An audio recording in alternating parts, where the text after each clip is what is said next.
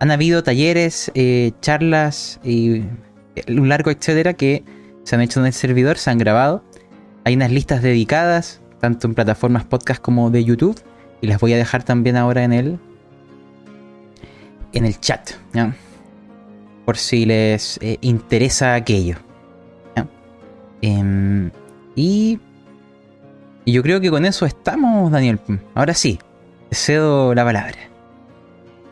Empecemos entonces. Estar acá ya.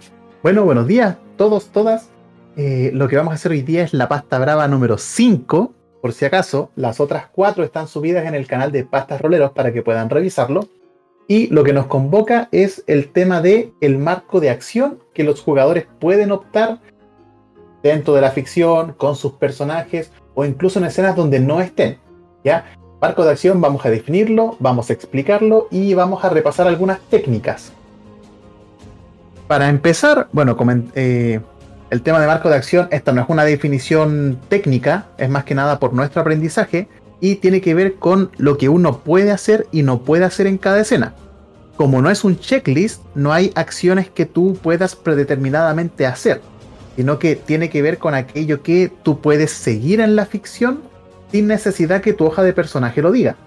Porque, por ejemplo, si uno está jugando Avatar, todos los personajes de Avatar tienen golpear, escapar, evadir, eh, manipulación elemental, etc.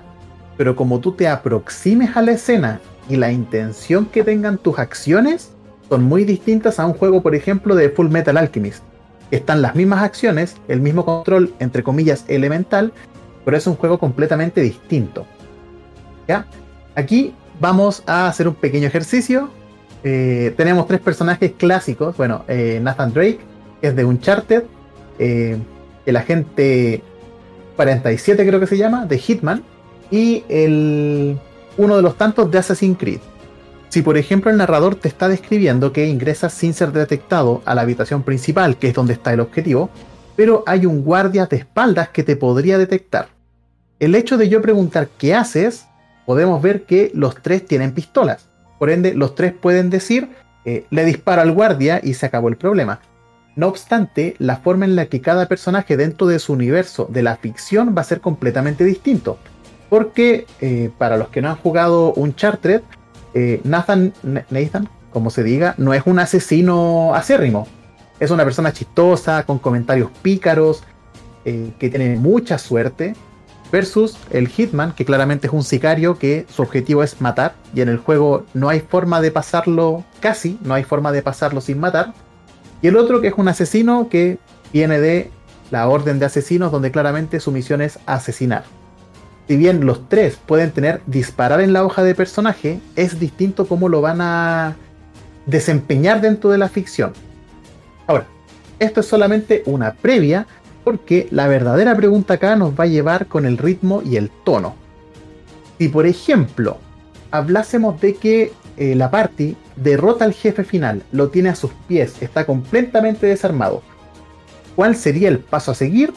Cada personaje, las acciones ahora cambian dramáticamente, porque dos de los tres que están en pantalla matarían al oponente, al villano.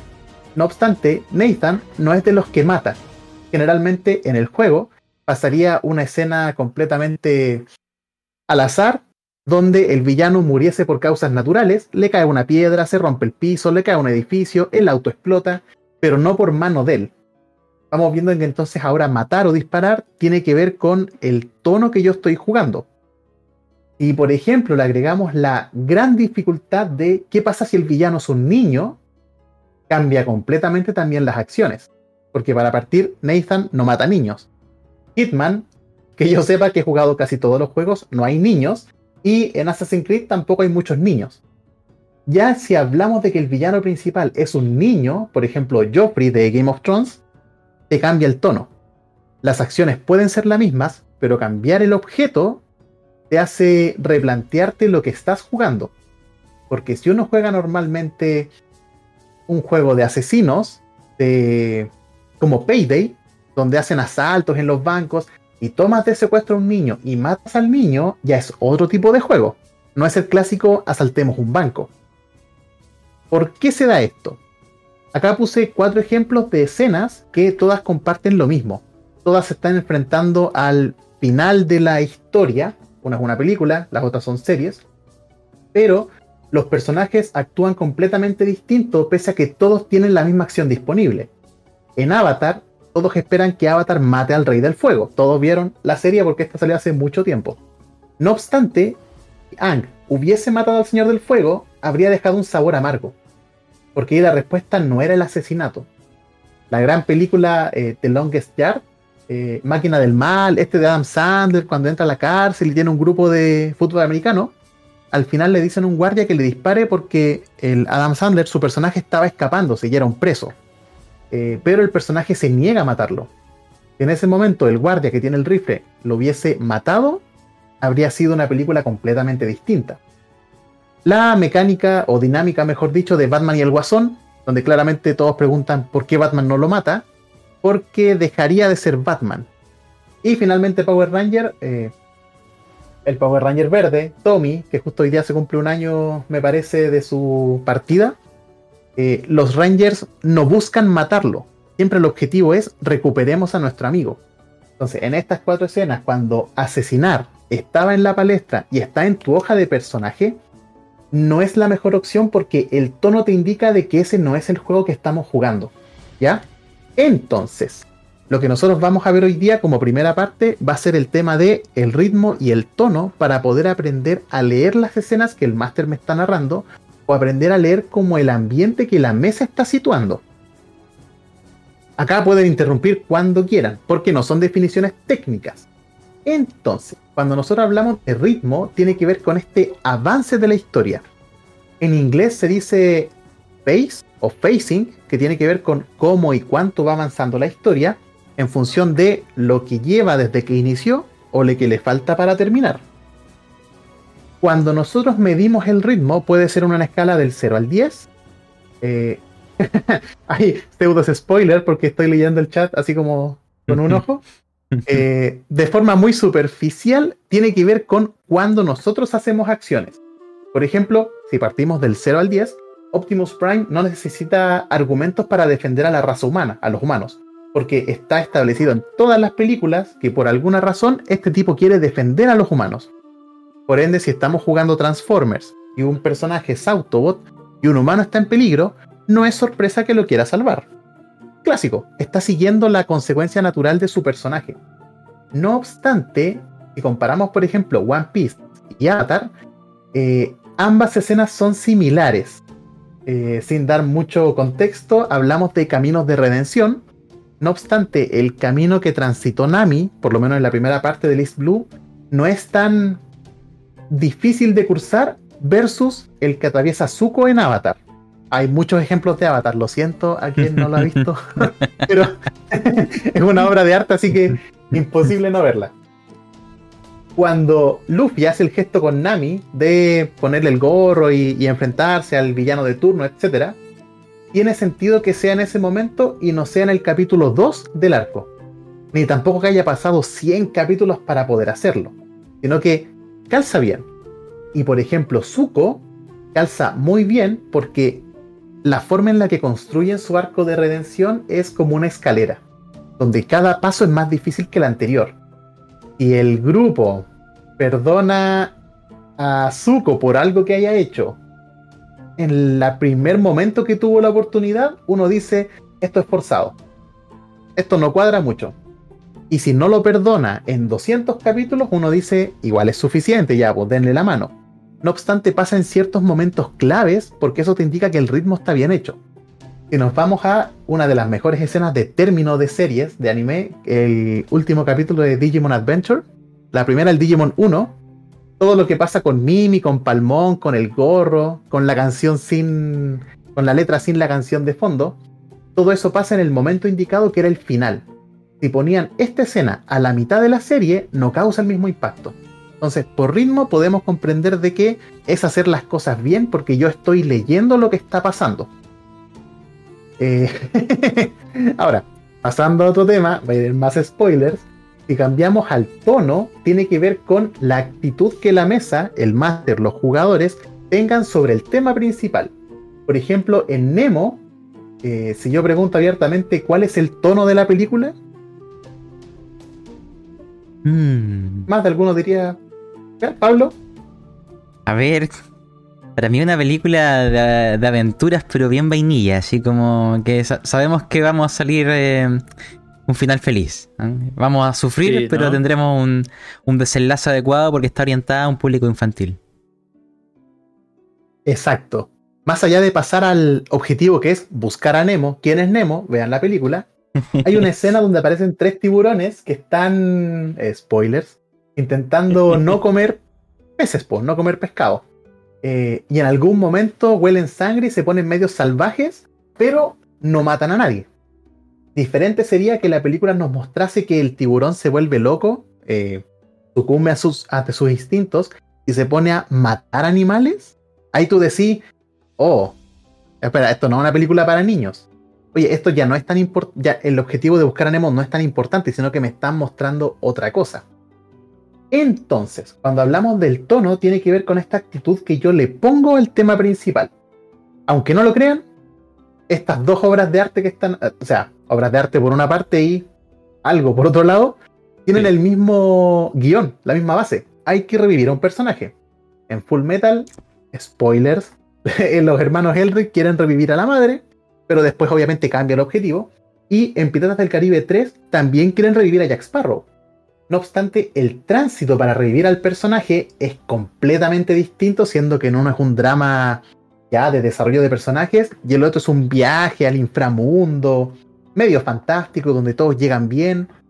Es lo mismo, pero como yo abordo esa obra es distinto. Ahora, qué buen ejemplo.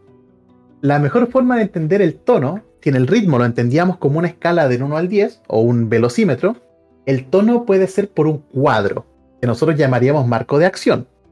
Todo lo que esté dentro de ese marco es lo que se puede hacer, es lo que la ficción te lo permite y lo que es bien recibido por el espectador, la mesa y el máster. Lo que está fuera del cuadro está completamente no correspondido. Si por ejemplo, dos personajes van en un avión, el avión se va a estrellar porque a los dos pilotos le dio infarto. Si tengo a Indiana Jones sentado, ¿creen que Indiana Jones podría eh, pilotear el avión? Me lo creería. De- Ah. Probablemente lo haga con los ojos cerrados y le salga bien, en una historia que sea un poquito más pulp. No obstante, si tenemos los protagonistas de Bajo la misma estrella, que para los que no haya- hayan visto es una historia eh, triste, de amor, romántica, con medio comedia, probablemente esos protagonistas no tengan ni las herramientas ni el guion que les ayude a poder manipular el avión. Creo Pero que se sí mueren antes darse- de estrellar. Creo que se mueren antes de estrellar. ¿no? Doble kill. Por ejemplo, en ese caso sería mucho más efectivo una escena de despedida, porque estamos en un drama amoroso de, de conexión y de muerte que trabaja con el duelo, más que esperar a que uno de ellos salve el avión. po. Entonces, este marco de acción nos permite saber qué es lo que están esperando de nosotros y qué no. Antes- Ahora, Antes de que lleguemos a esos ejemplos, Daniel, me gustaría citar eh, eh, juegos concretos como situación. po. Por o, o escenario, ¿cierto? ah, perfecto. Por ejemplo, a ver, me acuerdo uno de Trophy Dark, que en el propio manual eh, te da, eh, como lo, por así decir, los mandamientos del juego. Juega para perder, eh, probablemente no salgas vivo de esta, disfruta en la caída y cosas de esa índole, que es mentalízate para jugar una historia en donde las cosas no van a salir bien y probablemente no salgas con vida o te cambies demasiado, eh, te transformes en algo menos humano. Entonces, eh, ese ya es un marco de acción. O sea, si yo voy al juego intentando eh, ser, por así decirlo, el héroe épico que derrota todo el mal, el juego no está pensado para ello. De hecho, el sistema, las reglas y todo apunta que, te, que eso no va por ahí.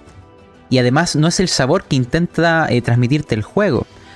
Eh, o este otro juego, ejemplo, La novia de Barba Azul.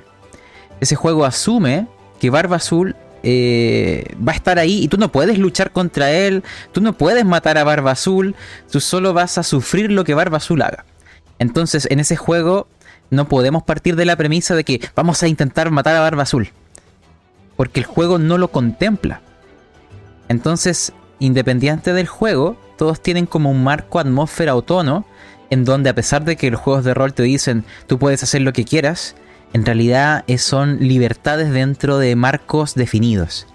Y eso podría ser el tono del juego, que es, eres libre dentro de la que es la ambientación que se está jugando. Es como si yo juego el juego de rol de Pokémon y quiero matar a los Pokémon, así cortarlos en pedazos con un cuchillo.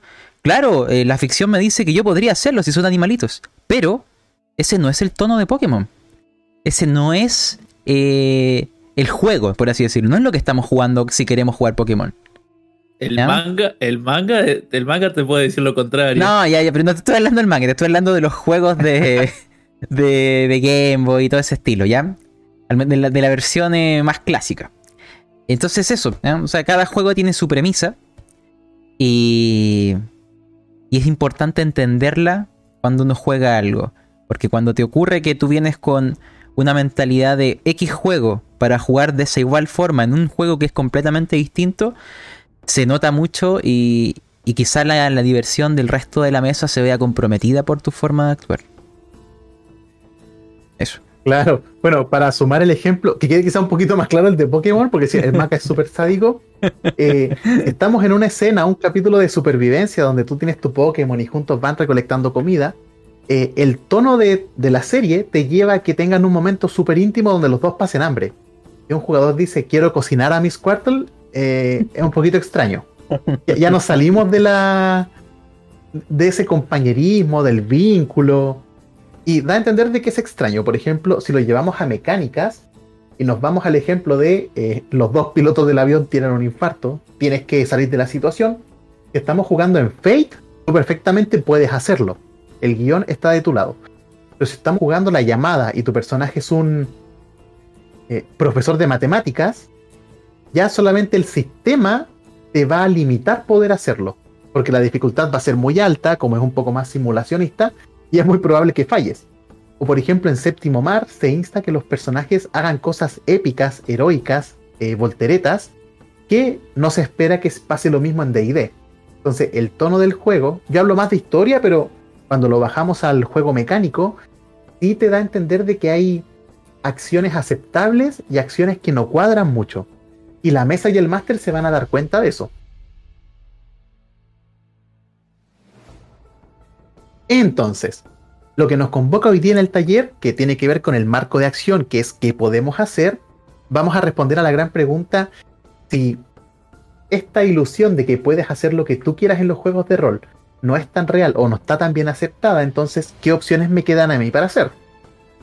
Dentro de las cosas que nosotros podemos hacer, y acá quiero que Pablo eh, tome la batuta, tiene que ver con en función de hacia quién va dirigida mi acción o mi intención.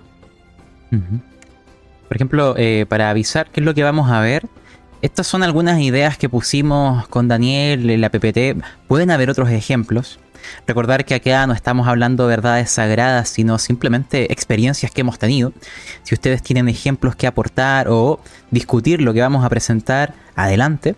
Entonces dividimos estas diapos de tú como jugador, eh, acciones que puedo hacer hacia otros jugadores, acciones que puedo hacer hacia mi narrador y acciones que puedo hacer como yo como jugador, que puedan eh, aportar dentro de este contexto que llamamos marco de acción. Hay algunas cosas que son bastante básicas y otras que pueden ser hilar más fino. Una de las que yo me acuerdo que aprendí con el tiempo, porque por simplemente tropezarme una y otra vez, es el de transmitir la intención. ¿A qué se refiere eso? Es cuando tú como personaje, ¿cierto? Dices lo que vas a hacer, lo comunicas al narrador, a la mesa, pero eh, lo que dices no se condice con lo que estabas pensando. Entonces yo digo, no, mira, eh, yo voy a abrir la puerta. Ya, la abres y haces eh, y, te, y, te, ven los guardias. Ah, no, no, pero yo, yo en realidad iba a abrirla, pero manteniéndome en silencio. Eh, no, no lo dije, lo pensé. Ya, eso, ¿cierto? Entonces, a nivel de marco de acción, una de las cosas yo creo que muy elementales es comunicar adecuadamente cuál es tu intención con la acción que vas a realizar, para que el narrador pueda arbitrar eh, según el reglamento, según la ficción narrativa, de forma adecuada y tus compañeros puedan actuar eh, en respuesta a lo que tú estás haciendo, entendiendo qué quieres hacer realmente. a pesar de que suene súper eh, baladí el tema, em, yo pasé varios problemas jugando al comienzo porque me pasó eso. Yo, yo decía algo, después decía, uy, pucha, debería haber explicado mejor lo que yo quería hacer, porque finalmente se malinterpretó. Entendieron otra cosa. Entonces yo creo que eso sería como eh, una de las herramientas básicas. Y Ah, para sumar una pequeña cosa, también el tema de cuando uno quiere cerrar la escena. Porque, por ejemplo, me ha pasado eh, como jugador más que como máster, que los jugadores se quedan muy centrados en el interpretar al personaje, que es decir, verbalmente lo que dicen, y no hay un corte. Y tú a veces quieres terminar con una frase épica, así como mirando al horizonte, decir algo, y te siguen hablando y preguntando. Entonces es bueno también decir que eh, dar a entender de que mi personaje se va, mi personaje ya no quiere hablar, cosa de ir cerrando para que el máster pueda ingresar con otra escena y seguir avanzando con la historia. Porque a veces ninguno de los jugadores sabe cerrar o, quiere cerrar y la escena se extiende eh, ya eternamente. De sobremanera. Sí. Ahí, ahí, entran otros temas que no es el, foco de hoy, que es que el narrador sepa a veces cortar el tiempo de un jugador que se, está lanzando un carril eterno. Y eh, en cuanto a mesas, un ejemplo que una vez vi, eh, no está acá en la diapo, pero podemos comentar. En grupos, por ejemplo, que no tienen la. que no han jugado tanto juntos como para entender aquello. Es a veces hacer algún tipo de seña o una palabra clave para decirte, ¿sabes qué? Eh, mi escena terminó. Puede ser simplemente en la cámara un puño, es. Ah, ya, terminó su escena. Si es que. Eh, si es que son problemas en tu mesa, ese tipo de situaciones, se puede llegar a algún acuerdo de palabra clave o gesto clave. Em, ya, ¿qué otra cosa encuentro que es interesante? El, dice generar escenas con otro jugador o jugadora. Más adelante sale mencionado, pero algo que también me pasaba acá. Eh, yo creo que estoy poniendo todos mis eh, errores. Está eh, em, y yo em, cuando jugaba me comunicaba con el narrador. Yo le decía al narrador, mira, mi personaje aquí y allá, y, como que no, no tendía a, cuando le quería decir algo a otro personaje, decírselo yo directamente y, narrar a otro jugador, a otra jugadora. Y, y en mis tiempos eh, tuve mucho ese pimponeo con el narrador, como si él tuviera que interceder por mí para después mi, mi mensaje comunicarlo al resto del mundo. Y, y no, no, no. De hecho, hay muchas eh, oportunidades que se pierden. Y el generar escenas con otro jugador o jugadora es algo súper amplio. Eh, desde, por ejemplo, estamos jugando una mesa y hay una persona que, que es nueva, ¿ya? O que es más tímida. Entonces tú puedes eh, siempre hacer ese trabajo en equipo de, bueno, vamos a, eh, vamos a hacer eh, determinadas cosas, pero tengo la duda. Dime, Pedrito, ¿qué, opinas tú de, esta parte ABCD? ¿Crees que es buena idea lo que estamos planeando? Ya, ese tipo de preguntas a veces que tú vas intentando hacer que otros participen contigo, ya como dirigiendo la acción hacia otro, compartiendo el foco, a pesar de que el narrador no, o sea, que el narrador no lo está dirigiendo, pero tú como jugador puedes dirigir una partida mandando el foco que te han dado a ti, eventualmente a, a otra persona. Adelante, Mosquedero. Yo quiero agregar justo en esta parte, eh, delegar, eh, aprender a delegar como jugador, creo que es una. Eh, es, colabora también al ritmo de, la partida. Porque pasa mucho, me ha pasado de tener jugadores que quieren hacer todo. ¿No?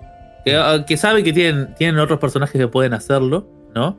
Pero como están tan compenetrados en lo que ellos hacen, que genera que, obviamente capaz no pueden avanzar o algo así porque esta persona lo está intentando y capaz no es su especialidad o algo por el estilo, ¿no?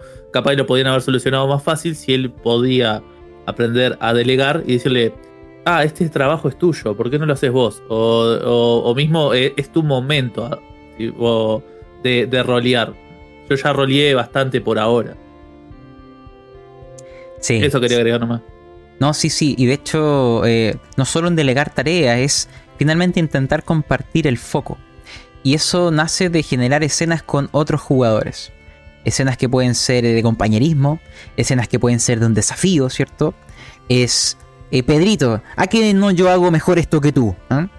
Y puede ser simplemente ese juego en donde estoy motivando al otro jugador a entrar en en algo, en algo dentro de la ficción, en donde podamos colaborar o competir, pero de una u otra manera estoy arrastrando e intentando mover la escena.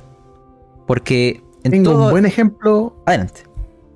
no, un muy buen ejemplo para eso. Para los que vieron El Señor de los Anillos, la relación que tiene Gimli con Legolas en el combate del castillo, donde empiezan a, a desafiar quién tiene más muertes, pasa Sí. exactamente esto. Porque si eso lo vemos como si fuese un combate de DD, por ejemplo, eh, cada uno actuaría individual. Yo golpeo, tiro, listo. AC, listo. Pero el hecho de que haya interacción entre los personajes lo hace mucho más divertido. Y aquí yo quiero dar dos ejemplos para que quede un poquito más claro porque entiendo mucho lo que menciona tanto Mosquetero como Pablo. La forma de delegar tiene que ver con ni siquiera saber cómo es el otro personaje. Si por ejemplo vamos a ocupar de base de ID, yo soy un bárbaro y quiero ver la puerta y me dicen está cerrada y el máster me dice pero puedes ocupar eh, juego de manos para abrirla, yo puedo decirle al mago, uy, ¿sabéis qué? Mis manos son muy grandes, ¿puedes abrirla tú? O dime qué te parece esta manilla. Y lo invito a la escena. Por otro lado, para hacerlo de forma inversa, eh, yo perfectamente puedo preguntarle al jugador qué está haciendo su personaje. Por ejemplo, eh, jugador, eh, Pepito, oye Pepito, ¿tu personaje dónde está? Está en la cocina coci- cocinando. ya, eh, me toca a mí. Yo quiero que mi personaje vaya a la cocina, eh, agarre un cuchillo y comience a picar verduras. Y mientras tanto le pregunto al personaje de Pepito, eh, veo que siempre estás solo aquí. ¿Te gusta la cocina? ¿Te gusta cocinar? ¿Te recuerda algo? Y aparte metemos trasfondo, pero creo que eso viene después. Y ahí Sí. tú puedes interactuar sin que el máster esté pendiente y moviendo las piezas. Ahora, cuando hacemos esto, hay que tener cuidado porque si sabemos leer el tono bien, sale muy bien la escena. Si nos descarrilamos, eh, puede joder un poco la partida. Pero creo que eso también viene después, así como advertencias. Sí, viene una diapo Eso, más eso adelante, quería agregar. Porque... Di- Adelante. Oh. Fue, un- fue un falsa alarma, parece. Eh, sí, porque eh, de- a veces que el narrador puede tener ciertos objetivos en la escena. Y ahí los vamos a definir más adelante. Es importante como jugador a veces tener noción de cuáles son estos posibles objetivos, porque hay veces que tu momento de generar eh, desarrollo y conversación puede estar eh, matando eh, el ritmo de la escena, porque no es el momento. Entonces hay momentos y momentos, eso vamos a discutirlo después como para tener esas nociones. Em, y aquí, ¿qué otro tópico acá? Ver. Ah, esto, pues usar consecuencias positivas y negativas. Eh, esto se desprende de lo mismo de, arriba, de generar escenas con otro jugador. Pero eh, siempre que jugamos, interactuamos con el, con el escenario. Y hay veces que en esa interacción hay objetos que se mueven, hay cosas que decimos o cosas que nos están pasando que otro jugador puede tomarlas e interactuar. eh, como para sentir que estamos en un mundo vivo y conectado. Yo también, volvemos a, mis experiencias pasadas, y también estuve en partidas donde podíamos estar todos compartiendo el mismo escenario, pero es como si todos interactuábamos con el escenario eh, y estábamos solo nosotros y nadie más. Porque lo que uno hacía y movía, como que el que le tocaba después narrar, como que parece que su, eh, escenario estaba como igual que el comienzo. Como que eh, lo que otro hacía en el escenario no parece no tenía efecto en las acciones de los demás. Cada uno estaba en su en su mundo, por así decirlo, como que no estaba pendiente de lo que los demás estaban haciendo. ¿ya? Y eso también se da en escenas. eh, de hecho, creo que lo comentamos en la pasta brava anterior. eh, esta clásica escena de combate donde algo sale volando, ¿ya? En donde, no sé, pues tu compañero va cargando contra una tropa y con el escudo levanta a uno de los soldados y lo tira hacia atrás mientras sigue avanzando y ahora es tu turno y tú dentro de tu narración para declarar tu acción puedes decir, bueno, doy un salto esquivando el soldado que venía cayendo en el aire y ahí tú declaras lo que vas a hacer. Decir o no decir eso no tiene efecto en, en la acción que vas a realizar, pero le da un sabor distinto el ir haciendo que lo que está ocurriendo tenga continuidad que se sienta que es un mundo vivo y que lo que como interactuamos afecta al resto o lo ocupamos. Por ejemplo, eh, ese soldado que viene en el aire, eh, incluso el narrador podría ocuparlo para ponerte quizá la situación de que caiga encima tuyo. o algo por el estilo, pero a lo que voy con esto que, que siento que a mí me sirvió mucho después cuando lo empecé a implementar, es estar pendiente de lo que hacen tus compañeros y de las cosas que les están ocurriendo o de los efectos que ellos tienen en el entorno para hacer los tuyos también y darles continuidad. Porque ahí la historia gana un dinamismo distinto que si cada uno está jugando en su mundo, por decirlo de una forma. No, sé si alguien tiene algo que opinar de, de, ese tópico o experiencia. No, yo creo que no, no, vine a hacer terapia yo. Traumas pasados, ¿eh? Bueno, bueno. Por ejemplo, para hacer una sumatoria, también pasa, eh, también pasa con los personajes no jugables, porque la interacción dentro de la ficción resulta en cosas.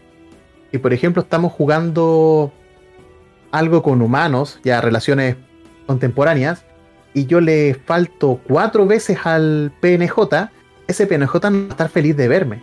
Y cuando yo estoy narrando que me aproxima a pedirle por quinta vez un favor, puedo describir que él me recibe enojado, que quizás él guarda sus cosas, o que me intenta evitar, y yo narro cómo lo persigo.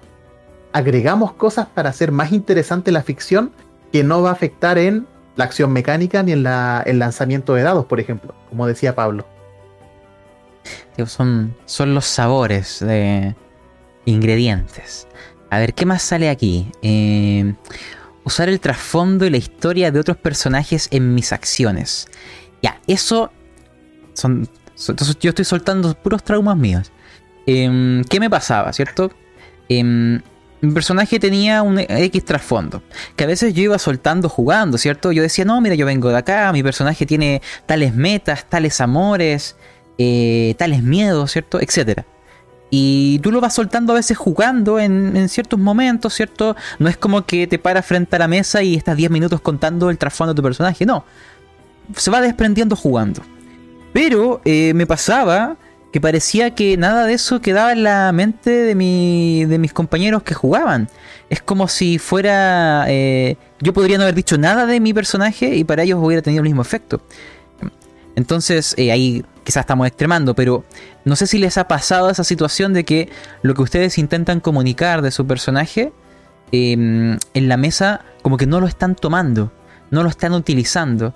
Eh, no tiene efecto en la narrativa de del juego, ya sea que el narrador no lo esté utilizando o tus compañeros no.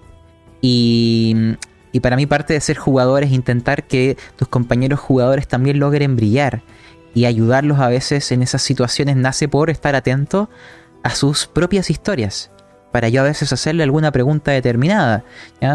El personaje de, Pedrito, eh, no sé, está buscando X cosa está buscando un libro eh, determinado, imagínense, la última edición de algún autor eh, de, algún lugar de la época de la, media. Estamos en ese entorno. Y yo cuando voy por el pueblo y veo una biblioteca, yo puedo decir, aunque no esté Pedrito, oh, hay una biblioteca. Cuando vuelva a la posada le voy a decir a Pedrito que acá hay una biblioteca de libros antiguos, porque quizá ahí está lo que busca. Yo vuelvo, estoy en la taberna, estamos comiendo y le digo, Pedrito, vi una biblioteca. Y ese simple detalle tan pequeño eh, hace que se generen escenas o que la historia fluya por otros recovecos simplemente porque se siente real. Se siente natural de que es un grupo que de verdad es un grupo que se está. un grupo aventurero, que se están comunicando. No que cada uno está jugando en su mundo. O comprarle todo el libro también. También. Tiene escenas muy. muy bonitas. Sí, pues como Pedrito, mira, encontré el libro que buscabas. Aquí está te lo regalo, no sé. Inventen la escena que quieran, pero yo creo que el, resumen de esto es cuando juegas. Eh, a mí ahora jugando online, eh, o en realidad jugando en los últimos años no me ha pasado, pero antiguamente me pasaba. Que, que, cuando no era el turno de alguien, estaba en el celular, estaba pendiente de otra cosa, estaba leyendo el manual, las reglas de lo que iba a ocupar y como que no estaba escuchando tu intervención. A mí hace mucho que ya no me pasa. Pero eso, eso te jode, po. es como, ya, ya actué, ya, yo ahora me desconecto, déjenme ver que voy a lanzar un conjuro, así que no voy a oír nada de lo que ocurra ahora, voy a estar estudiando la regla que viene. Ya, eso, eso a mí en particular eh, no me gusta. Eh, siento que afecta la forma de juego. El... Y además incluso siento que no estás respetando la historia de tus compañeros. Es intentemos que la historia de todos sea importante. No es solo mi historia la importante. Y eso parte por escuchar. Parte por poner atención a lo que los demás eh, desean, hacen o buscan. e intentar integrarlo en la historia con estas relaciones de yo le hago una pregunta. Eh, en fin, se generan escenas donde se vinculan los trasfondos. eso que mencionas, Pablo, es muy importante. Yo creo que depende también del ambiente que se está generando. Yo igual, ahora no me pasa tanto, pero antes me pasaba de que efectivamente, por mi parte, no había un interés genuino por comprender al personaje del otro. Era, ah, estamos jugando, filo. Porque tampoco, con las personas eh, poco experimentadas como yo en ese entonces, ninguno estaba preocupado Hoy en día sí, pero porque uno también agrega cosas para hacerlo. Lo vimos, por ejemplo, en el ejemplo, eh, perdón por repetir tantas palabras, eh, la pasta brava anterior, cuando yo le pregunté a Pablo, descríbeme cómo entras a la taberna. Yo creo que todos estábamos pendientes de wow, y el escupitajo, y el nombre, y, el, el, simbolismo, versus como yo lo hice para el ejemplo, que fue entro, me siento en la taberna, dejo una moneda y pido un trago. Al no hacerlo interesante, no capto la atención del resto. Y como pequeño tip para los jugadores, eh, no hagan eso de contar su trasfondo de manera poco orgánica. Pero tampoco tienen que tomarse un momento para poder contarlo como si fuese un poema. Ustedes perfectamente pueden decir, sabiendo que el personaje número 2 me está escuchando, voy a decir en voz alta, algún día te voy a encontrar. Rebeca. Ya le doy una semilla para que ese personaje pueda comenzar a trabajar. Y de esa forma después me podría preguntar, oye, ¿a quién estás buscando? Oye, ¿quién es Rebeca? No esperar a que me pregunten siempre, sino yo dar el primer paso con mi trasfondo y expresarlo, pero de una forma que también sea intrigante. No decir, me siento en la fogata, saben que yo estoy buscando una persona que se llama Rebeca porque me hizo esto, esto y esto. Es un checklist que está aburrido, pero cuando ocupamos el misterio es mucho más entrete. Es, el, es como el meme de no me cuentes tu vida. sí, no me interesa. ya es ese, ya es. Ves soltando, pero eh, de a poquito, de a poquito. Intentar eh, que tanto narrador como jugadores eh, vayan sintiendo que hay algo más, ¿cierto? Que hay, que hay. Es que están viendo la punta del iceberg y que hay cosas debajo. Em, bueno, si alguien también recordar, si alguien tiene experiencias que compartir o puede escribir, yo, tengo, yo tengo una, yo tengo una para compartir, por ejemplo. Eh, me pasó en una mesa que, estaba haciendo Dungeon War, una campaña de como dos años más o menos, donde el sistema mismo favorecía este tipo de, de interacción, ¿no? De la, clásica vínculos, ¿no? Y creo que hay juegos que está bueno eso, pero está bueno también eh, poder eh, adaptar ese, ese tema de los vínculos a otros tipos de juegos, ¿no? No importa si te dan algo, algo de, de recompensa o no, ¿no? Como en Dungeon mm. te dan XP, si vos resolvés los vínculos, sea de forma positiva o negativa, no importa. Lo que importa es la interacción, lo que importa es eh, qué pasó, ¿viste? Porque el, vínculo hay, hay, veces que el vínculo en los juegos de rol es como una palabra fija, ¿no? Somos amigos, yo qué sé, eh, o algo así. Y en realidad los vínculos van cambiando. En nuestra vida, en nuestra vida cotidiana cambian también, porque si nos ponemos a fijar, eh, ¿cuántos amigos tenemos ahora? ¿No? Y, y cuáles son, y hace 10 años, cuál es la diferencia, ¿no? Amigos van y vienen, gente que conocemos va, desaparece, ¿no? Vuelve de nuevo. O sea, los vínculos son, cambian, ¿no? Nos peleamos con alguien. Yo qué sé. No nos gusta la cara. pero, pero, pero a lo que voy, a lo que voy es eh, el hecho de, de que los vínculos son algo que, que evolucionan, ¿no? Y está bueno entender que, que es importante en, una interacción entre dos personas, dos personajes, ¿no? Que hay vínculos, ¿no? Aunque, aunque estemos medio separados, medio distantes, ¿no? Capaz que es así nuestra interacción, pero la idea es que es buscar que esos vínculos vayan eh, tomando algo, cambiando, ¿no? Que, que, no queden siempre en la misma. Eso es lo que, creo, o sea, eso es lo que me pasó con en Dungeon World pasó eso de que los jugadores no habían jugado el sistema, ¿no? Y estaban muy eh, tirados a, a, la forma narrativa de D&D, digamos, ¿no? Donde los vínculos no existen prácticamente. Y se les vio un cambio a la hora de, utilizarlos, ¿no? A nivel de, de, cómo ellos como equipo iban creciendo, sufriendo, eh, consiguiendo las victorias juntos, ¿no? Un claro ejemplo era un, personaje que tenía una, una, historia media trágica, sí, pero una parte chica de su historia era que era analfabeto. Y un vínculo se trató sobre eh, el mago intentando enseñarle a leer y escribir a esta persona. Uy, qué lindo. ¿No? ¿Entendés? Eh, entonces, eh, vos podés ver cómo, e, cómo esa amistad crece por esos esas formas de cariño. ¿Me explico? te enseño esto, pero ¿por qué? Porque quiero, ¿no? Porque porque me lo pide el, narrador, ni porque me lo pide eh, el sistema o lo que sea, ¿no? Es porque yo quiero enseñarte esto y, creo que si vos podés leer eh, te va a hacer feliz. Y, entonces, o sea, no estábamos buscando algo, algo, una recompensa más que eh, la historia, ¿no? Sí. Me ha pasado a mí, por lo menos con los con, con hartos juegos que he leído, y agregan la palabra vínculo o ese concepto como de relaciones, pero de manera superficial y sin grande impacto en el juego. Es más que nada como para hacerlo con más reglas. Ah, vínculos. Me pasó, por ejemplo, en The Walking Dead, el juego oficial que está saliendo. Eh, te proponen hacer o establecer un vínculo con un personaje jugador y un PNJ. No obstante, hasta donde hemos jugado, no hay ninguna parte donde eso te beneficie. Es como que, ah, tú tienes una relación con este sujeto. Pero ahí en la mayoría de los juegos depende del jugador relevar esa, ese vínculo tal como menciona Mosquetero y aprovecharlo.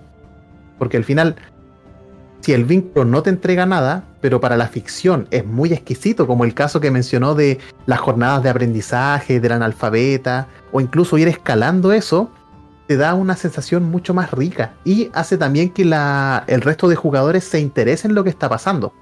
Si queremos puros combates a muerte en DD y forzamos una escena así, claramente no va a cuadrar porque no estamos leyendo el tono.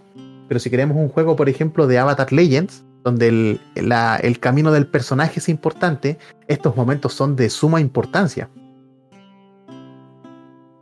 Y además aportan aquella esfera de lo cotidiano, ¿cierto? De, de ese momento donde no estás eh, siendo el aventurero todo, todo guay, no, eh, estás comiendo, estás conversando, un momento de calma y, y suma, ¿eh? suma. Eh, a ver, ¿qué otro tema tenemos? Ah, mira, y esto se asocia mucho a este tema. ¿ya? Eh, ya conversamos que a veces hay que compartir el foco, ¿cierto? Muchos manuales te dicen que el narrador tiene que eh, intentar que sus personajes, digo, sus jugadores brillen. Pero yo creo que hay que agregar siempre que tú como jugador también tienes que buscar que tu equipo, tus compañeros de mesa, logren brillar. Y, hay momentos, hay escenas donde se entiende que no eres el protagonista. Que es la escena de un compañero tuyo. Yo creo que ahí hay que saber jugar como el secundario. Hay que saber entrar en la sombra y simplemente ayudar de cierta forma al personaje que te está llevando el protagónico en ese momento a que brille. Y también es importante que el narrador que ahora le está dando el brillo, el foco a este personaje, después lo haga con otros personajes, ¿ya? No es hablar de un favoritismo, porque eso está mal. Es, esta escena es su escena, pero después vendrán o habrán escenas donde van a ser para los otros personajes. Y ahí ese juego en donde entendemos que eh, es el momento de brillar de alguien más, nosotros pasamos a ser secundarios. Eh, es importante. Cuando todos quieren ser protagonistas en todo momento, em, choca, choca. Y además hay veces que como que no tiene mucho sentido dentro de la ficción. Todos los personajes tienen como habilidades cualitativas o cuantitativas y una historia y unas relaciones que dan a entender en la ficción que en cierto momento son los indicados para hacer algo. Entonces es su momento, déjalo. ¿Ya? Y eso. Y puede, puede parecer obvio, pero volviendo a mis traumas, eh, no lo es. No lo era al menos. Yo siento que ahora es mucho más entendible, pero eh, antes no lo era. Y a ver que acá dice Camilo, dijo algo en el chat, déjame leerlo. Yo soy de los que piensa que brillen y doy oportunidad de brillar. ¿ya? Sí, esa es la idea, ¿cierto? Pero yo creo que acá lo que habría que agregar a los manuales es que tú como jugador también tienes la responsabilidad de ayudar a tus compañeros a brillar. Siempre entendiendo, y acá está en rojo, lo puso acá Daniel, entender el ritmo y el tono. ayudar a brillar no significa tener que, entre comillas, ayudar al personaje. Hay veces que eh, puede ser eh, todo lo contrario, puede ser perjudicarlo dentro de la ficción. ¿Por qué? Porque la historia nos ha llevado a ese tipo de escenas, somos rivales en algo. Estamos compitiendo por determinada situación, imaginémonos. Y yo para ayudarlo a brillar en este momento donde él iba a obtener algo, ¿eh? como habíamos sido rivales y fue una relación cultivada a lo largo de la historia, ahora yo salgo adelante y le digo, no, yo también quiero eso. Y, luchamos entre nosotros por obtenerlo. Y tenemos una escena de rivalidad eh, sabrosa, ¿cierto? Nacida por lo que hemos jugado y estoy ayudando a mi compañero a brillar y él al mismo tiempo me está ayudando a brillar a mí. Porque una escena de rivales no sirve si no tienes un rival. ¿ya? Así que em, yo creo que es importante tenerlo en cuenta. Es parte del trabajo en equipo en los juegos de rol. El escuchar lo que dice el otro jugador, el hacer esas preguntitas, el, esconderse cuando es su momento y también es importante que eso sea retribuido. Y en este caso, para los que narran, eh, intentar darle el foco a todos los jugadores, ¿cierto? Em, no sé si sugerencia, porque hay veces en que las escenas, es que, no, para ir sumando como, como tips, hay veces en que las escenas son muy interesantes. Y me ha pasado como narrador que pierdo el tiempo, o sea, pierdo la noción del tiempo y a veces la escena se extiende porque es tan interesante, pero lamentablemente el resto de la mesa queda aparte una forma que yo empecé a ocupar, pero que después dejé porque me acostumbré, fue con el tema de temporizador en celular. Ya, vamos a separar las escenas, cinco minutos. Se termina el temporizador en silencio que tengo, salto al tiro la otra escena y la dejo en cliffhanger. Y así uno va controlando para que todos participen, porque va a pasar de que hay jugadores que tienen mayor facilidad para narrar y otros que no tanto, o algunos que sean más introvertidos, les va a costar salir a primera línea a tomar el foco. Y ahí donde me gustó mucho la palabra que ocupó Mosquetero, que es delegar la atención, delegar este foco. Porque al final es cooperativo, todos tienen que disfrutar, pero me pasó una vez que una jugadora, eh, yo la noté bien eh, poco participativa, en el sentido de que hablaba poco, narraba poco, pero cuando después hablé con ella me dijo que la pasó muy bien y me reconoció que a ella le gusta ser personaje eh, secundario le gusta estar ahí, apoyar al resto, pero no brillar, no tener su escena particular. Y dije, ah, mira, entonces intentaba que siempre que habían escenas de un personaje, la agregaba a ella para que pudiese participar más desde las sombras. Porque al final cada uno disfruta como le sienta más cómodo. Sí, eso es verdad. Yo he visto, mm. he visto, tengo un amigo, por ejemplo, le gusta hacer eh, jugar, ¿no? Pero le gusta ver la historia, ¿no? Como que eh, le gusta ser más espectador digamos, que, que ser él que hace las acciones. Igualmente actúa, ¿no? En ciertos momentos, pero, o sea, le gusta más eh, el hecho de, poder eh, estar tranquilo, porque es su forma de ser, o sea, no tampoco vamos a, forzar a la gente, ¿no? A rolía, rolía, rolía, ¿no? Claro, no. Habla con acento. claro, no, no. ¿Cómo que no te tiemble la mano si te pegué bien fuerte? No, eh, la idea es que todos como siempre, el rol, ¿no? Un lugar seguro, ¿no? Para las personas. Entonces, eh, que, eh, que su forma de, interactuar sea menos participativa o más participativa, mientras que, claro que está todo bien, no pasa nada. Sí. Pero también a veces puede ocurrir, y esto es lo que podemos hacer como jugadores. Eh, yo no tuve esas experiencias, pero sí he escuchado a gente que las ha tenido que el narrador tiene como un jugador favorito. ¿no? Como que parece que los focos se lo está dando más a ese, jugador. ¿Yo no era tu favorito? Ah, pero esa era una actuación en cool nomás, pues mosquetero. ¿eh? es parte del sabor. Pero, eh, volviendo al foco, em, tú como jugador, si estás en una situación así, y te toca a ti ser ese que está recibiendo mucho foco del narrador, ahí es donde tú puedes compartir el foco y delegar. O sea, ahí, ahí tú estás dirigiendo la partida sin ser el narrador. Entonces, compartes el foco. Y esa es una manera en donde puedes ayudar. A ver, porque puede haber gente que quiere participar, pero le da un vergüenza. Eh, eso puede pasar mucho quizá con la gente que está jugando por primera vez, lleva pocas partidas y dice, Sí, po. Y, y, es como, pucha, eh, lo, lo, digo o no lo digo, hoy que parece que todos son tan, todos hablan tan de corrido, narran tan bien y yo no, no sé, lo voy, a, lo voy a meter la pata, no sé. Ya, entonces, porque yo he escuchado eso de gente que está comenzando. Ahí tú como un jugador que ya tiene experiencia, eh, tú puedes ayudar a los demás. Y compartir el foco y preguntarle a ese jugador nuevo, ya Pedrito, eh, hagamos lo siguiente, ¿qué ¿te parece si yo voy al punto A y tú vas al punto B? Ya, y ya con eso, por último, inicia una conversación o les está, le está sugiriendo un curso de acción a un jugador novato que, que le va a ayudar, que le, que, le ayuden a moverse, por así decirlo. Como que le estás ayudando a jugar, ayudando a soltarse para que a futuro pueda eh, él tomar eh, quizás esas propias decisiones. Pero eh, yo creo que es importante ese trabajo de, de, compartir el foco. Y cuando tú tienes jugadores que son todos ya experimentados, el compartir el foco ya se transforma en otra cosa se transforma en una densificación de una trama que algo, una historia muy simple puede terminar siendo un dramón así de película. Simplemente por el ir eh, compartiendo y generando estos vínculos.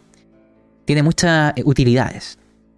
Em, ¿Qué más?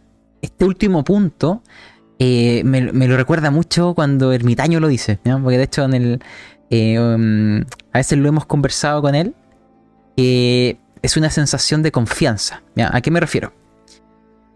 Que puede pasar, a mí también me pasó, que tú generas una gran intervención, una puesta en escena, lo que tú quieres, y el resto de la mesa, jugadores, como que te dejan pagando, así como que tú le dices algo hacia otro jugador y él, eh, ah, ¿qué? Eh, ¿me, lo, ¿Me repetir? Em, ah, sí, sí, ya. Y como que tú como que no te responde de igual forma, te das cuenta que quizás no te estaba prestando atención, ya entonces esa sensación de que, eh, de que te dejan con la idea rebotando pero no la toman, como que falta un, hay un problema de comunicación, hay un problema de conexión, em, afecta. Entonces ahí al menos conversando con Ermitaño, eh, que él participa mucho en las partidas que grabamos en Pasta Rolero, él me decía, yo tengo la confianza de salir con cualquier idea, rollo, eh, escena y sé que los demás jugadores van a tomar lo que yo acabo de hacer y van a continuar la escena. No me van a quedar mirando como qué pasó. No, como que hay una sensación de confianza de que yo sé que están atentos a lo que hago. Y van a responder a lo que hago. Y va a haber un dar y recibir. Y eso eh, yo creo que es importante tenerlo en cuenta. O sea, hay acá un concepto que se repite mucho, que es escucha lo que están haciendo tus compañeros. ¿Ya? Eh, todos son protagonistas.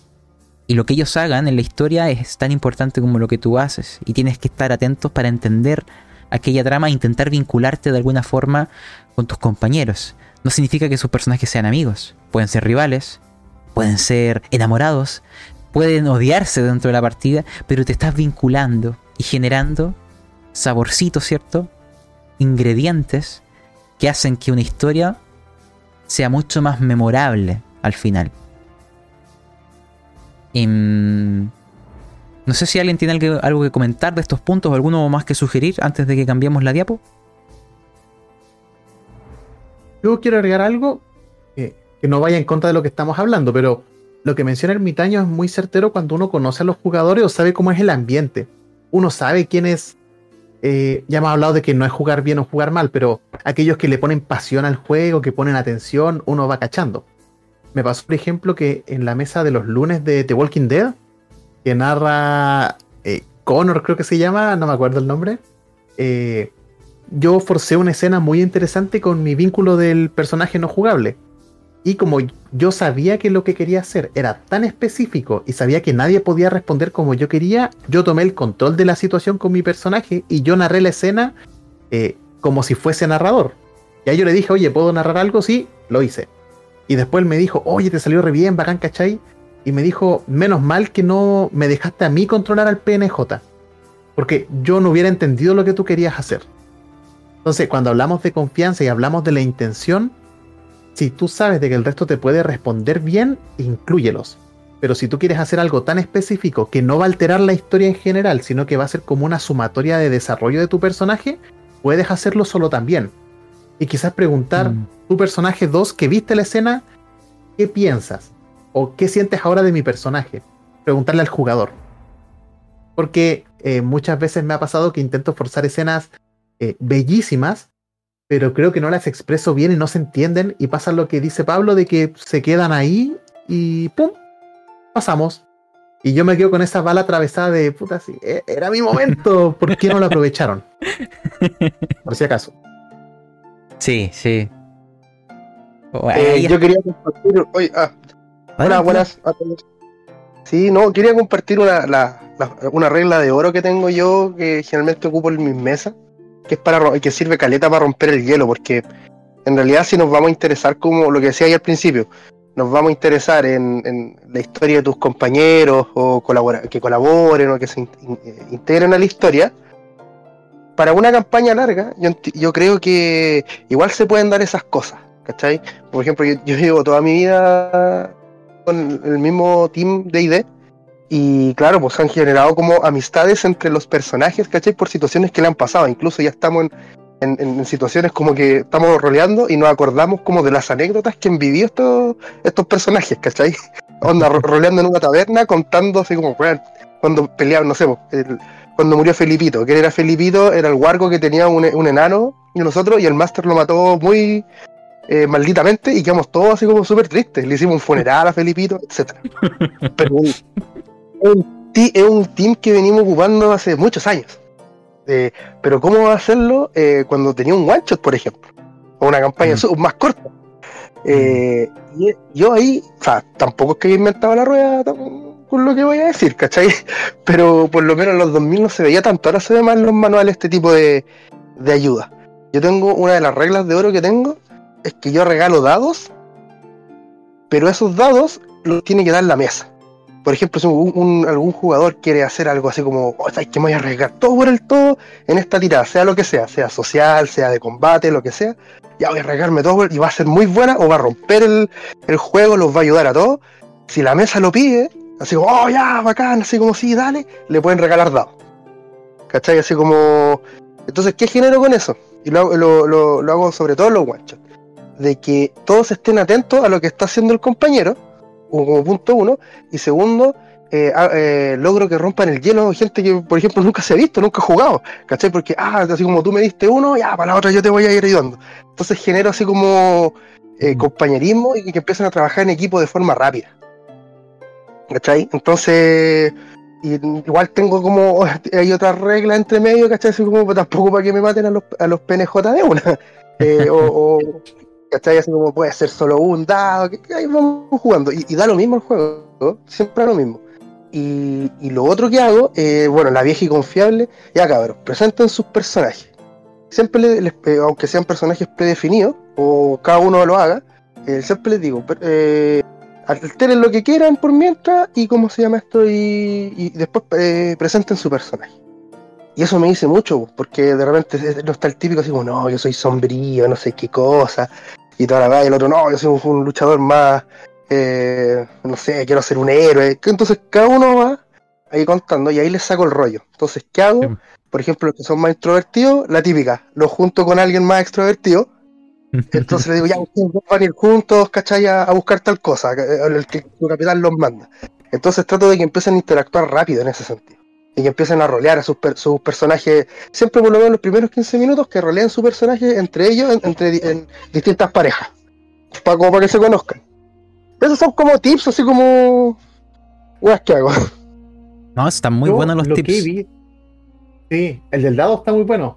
Sí. Yo lo que he visto en, en mesas de one shot es que eh, se esfuerzan flashback, o sea, asumiendo de que los personajes ya se conocen dentro de la ficción, eh, el máster le puede decir a jugador 1, jugador 1, cuéntanos la vez que con Pepito, el personaje Pepito, eh, se salvaron por los pelos. Y jugador 1 inventa toda una historia y a partir de eso continúan trabajando. Entonces ya dejamos establecido en la ficción de que los personajes se conocen y han tenido interacción y eso permite que en el futuro sea más fácil jugarle el one shot. La mecánica de familia. narrativo. La mecánica de familia cuando jugaste en mi mesa de asfalto. Oh, que fue buena la roca. que, es una mecánica que apliqué, que apliqué yo al juego, donde el juego es un juego de, asfalto, es como vos jugás eh, películas de acción, autos, lo que, lo que sea, ¿no? Y yo lo hice de rápido y furioso, y le puse la mecánica familia, la cual vos podés hacer un flashback con otro personaje de un momento familiar. Y eso le da beneficios a las tiradas. Entonces eh, ah. hubo, hubo ciertos tipos de interacciones ahí, que practicaban maniobras juntos, me acuerdo, que decían tipo... Estuvo muy bueno, muy bueno. Sí, sí, sí, porque era un one shot y creo que nadie se conocía y terminaron haciendo un vínculo familiar por, por, los por los eh, flashbacks que tenían, más o menos. Sí, de hecho, Eso me recuerda también los... Em, lo que mencionaron antes de las relaciones, por ejemplo, acá se me vino un juego a la mente que es Baesen, en donde, claro, eh, también te, da esta idea de agregar algún tipo de relación, pero eso es solo una palabra. Cuando tú le preguntas al jugador, por ejemplo, ya mi relación con el otro jugador es que desconfío de él. Tú le puedes preguntar, ¿por qué desconfías de él? Y ahí te puede hacer la misma mecánica de flashback. Al final yo creo que de una u otra manera el generar que los personajes tengan algún tipo de vínculo eh, les da un marco de acción, eh, volviendo acá, ah, lo dijo, lo dijo, en, eh, cómo, en cómo poder generar dinámicas en la mesa, ¿cierto? Cómo poder dirigirme a los demás. Porque yo creo que no hay que caer en eso de que todos, de que me relaciono igual con todos los demás personajes. La idea es darle que sean individuos, y como son individuos, mi relación con cada uno tiene matices. Y eso intentar plasmarlo, ¿sabes? entretenido. Em, ah, y cambiamos de diapo. Recordar eh, eh, a la gente que se ha ido sumando porque vi que llegaron personas. Les doy la bienvenida. Em, si alguien quiere intervenir activando su micrófono o escribiendo, adelante. Y si, bueno, si quieren solo ser oyentes, no hay problema. Em, ah, ya, aquí estábamos en la otra diapo. Lo que conversamos recién era pensando en qué cosas yo podía hacer eh, hacia otros jugadores de la mesa. Pero ahora es cuando tú ves al narrador, ¿cierto? Y hay algo que aquí que se repite con lo que dijimos antes, pero de repetirlo simplemente, el declarar tu intención para la escena, eh, evitar la, ambigüedad. Y, mm, a mí ya no me suele pasar, pero como dije antes me pasaba. Entonces no voy a volver a repetir la idea, pero al menos es para evitar perder el tiempo, dejar muy en claro cuál es el objetivo de lo que tú estás haciendo no, que no se te queden cosas en la mente de que, ay, mira, yo quiero abrir la puerta. Pero no estoy diciendo que quiero abrirla eh, golpeándola. Y el, narrador piensa que quieres abrirla manteniendo silencio, ¿cierto? Siendo sigiloso. Eh, imagínate que eso es importante en la escena. Ah, pero yo dije que quería golpearla. Ah, pero no me dijiste. Dejemos eso atrás y pasemos a lo otro. Esto es lo que eh, eh, pueden haber más campos ya. Eh, estas son formas muy generales de dividir eh, lo que cuando uno es narrador, qué tipo de cosas está intentando hacer. Pueden haber otras, si hay otras ustedes las pueden sugerir. Y la idea es cuando uno es jugador, es a veces entender qué está pasando eso. Para más o menos ir leyendo las intenciones del narrador y también ir leyendo las intenciones de tus compañeros en ese juego. Entonces acá, simplemente para definir estas escenas, está, hay momentos donde el narrador quiere que la historia avance, ¿cierto? Que haya un progreso, que, que logremos llegar del punto A al punto B. Entonces tú vas a notar que, eh, no sé, porque que estamos en el momento donde encontramos la pista. Estamos en el momento donde tomamos el tren para movernos de un lugar a otro. Entonces hay situaciones donde de verdad él está acelerando el ritmo. Estamos en un punto clave que nos va a hacer avanzar la historia, nos va a hacer avanzar la trama. Entonces, eh, ya, eso es un tipo de escena. Hay otro tipo de escena en donde el narrador nos está dando la oportunidad o está generando el escenario para que tengamos un momento emotivo, tengamos un momento de drama, tengamos un instante donde nuestro trasfondo sale escena, en donde nuestros sentimientos florecen, ¿cierto? Y quizás se puede vincular con lo anterior, estamos esperando el tren y en esa espera del tren tenemos un momento dramático con eh, personajes no jugadores, nos estamos despidiendo, imagínate. Nos vamos a ir eh, muy lejos y quizás no nos volvamos a ver. Y ahí se puede mezclar la situación, ¿ya? Pero ese sería otro ejemplo de escena. Eh, hay otro tipo de escena que es cuando el narrador quiere eh, transmitirte ambientación. Entonces te empieza a describir la ciudad, te empieza a describir cómo es el interior de la casa, te empieza a describir texturas, sabores, olores e intenta mostrarte el mundo. Es un momento de te estoy contando cómo se ven, cómo se sienten y se huelen las cosas, cuál es el saborcito del lugar. Estoy describiendo. ¿ya? Déjame describir. Y ahí te paso la palabra. Eh, y la última eh, es cuando el narrador, la verdad, está como eh, reaccionario, ¿cierto? Es. no estoy definiendo aún mis intenciones. Quiero ver qué, qué, van a hacer mis jugadores para yo responder a lo que ellos quieren hacer. ¿Ya? no sé si hay más escenas así como. Estos son muy generales, ¿ya? Como más tópicos, pero al menos dentro de esto se clasificaron. ¿Ya? Porque. Quiero, quiero dar un ejemplo real. Ya, ya, adelante. Yo tengo en mi, en mi canal de los dados bravos una partida de Power Rangers de tres capítulos. Todavía no era tan seco en ese entonces. Yo he ido como mejorando la experiencia. Me pasó que el grupo con el que jugué era muy de Dungeons and Dragons. Muy de el escenario está puesto y yo puedo interactuar con ellos cuanto tiempo quiero y cuantas veces quiero. Y me pasó de que en la historia llegó la noche, yo les mencioné que el resto de Power Rangers estaba, porque eran mercenarios, cada uno yendo a su tienda, se están preparando para dormir, eh, y les di preguntar así como, ¿cuál es tu última acción del día? ¿Qué es lo que quieres hacer antes de dormir? Quiero hablar con el Ranger amarillo. Ya, pero él va camino a su tienda porque va a dormir, eh, pero quiero acercarme a hablar con él. Ah, ok, te acercas, ya, un poquito de interacción, y ahora, eh, ¿cómo vas a cerrar tu día? Quiero hablar con el Ranger azul. Ya, pero el Ranger azul ya está técnicamente acostado. No, pero igual quiero hablar con él por último desde fuera de la carpa. Y el jugador no lograba entender de que yo quería cerrar la escena porque necesito pasar a la siguiente donde está la acción y no. Y quería seguir forzando ya, y quiero averiguar qué hay en el bosque, quiero ver qué está pasando afuera. Eh, percibo algo, quiero lanzar por percepción. Estaba como muy... No, no delegando. Muy... Claro, muy centrado en eh, lo que él tenía en mente como setting más que la historia que yo estaba contando. Y me pasó después otro ejemplo similar. Entonces, claro, cuando uno es jugador y sabe que el máster, tal como menciona Pablo, o apura o ralentiza las cosas, uno tiene que enganchar con eso. Porque si no te rompe la ficción. Eh, disculpa, hola. Quiero Hola, hola, hola, ¿Activo carta trampa? no, adelante. Eh, ah, decir, para esa, para esa pregunta, eh, ¿Qué opinan ustedes de aplicar carta de trampa meta en ese momento y simplemente hacer la mención de, oye, compadre, la aventura viene mañana? Um, Rompe un poquito la inmersión, pero dependiendo casos muy extremos, a veces es necesario. Sí, o, o eh, hay lo que se comentó hace unas diapos anteriores, que era, no, está, no estaba escrito, pero era el poner alguna seña de escena terminada, escena agotada, se acabó, ya, hasta aquí llega. Es, es el final del capítulo. Carta trampa, puedes ponerle el nombre que quieras. Pero si tu grupo. yo pienso. Discúlpame. Yo, yo pienso que la otra solución sería darle las mil trabas al jugador. Pero si le das las mil trabas al jugador, va a seguir buscando cómo salirse con la suya. Y ese es el problema. Sí. Yo me acuerdo de ejemplos de esto mismo. ¿Ya? Cuando comencé a jugar aquí, volviendo a los traumas. ¿eh? Eh, ya teníamos que irnos a dormir. No, no, yo voy a eh, salir en la noche, eh, soy un ladrón, y voy a salir en la noche a buscar a alguien a quien robarle.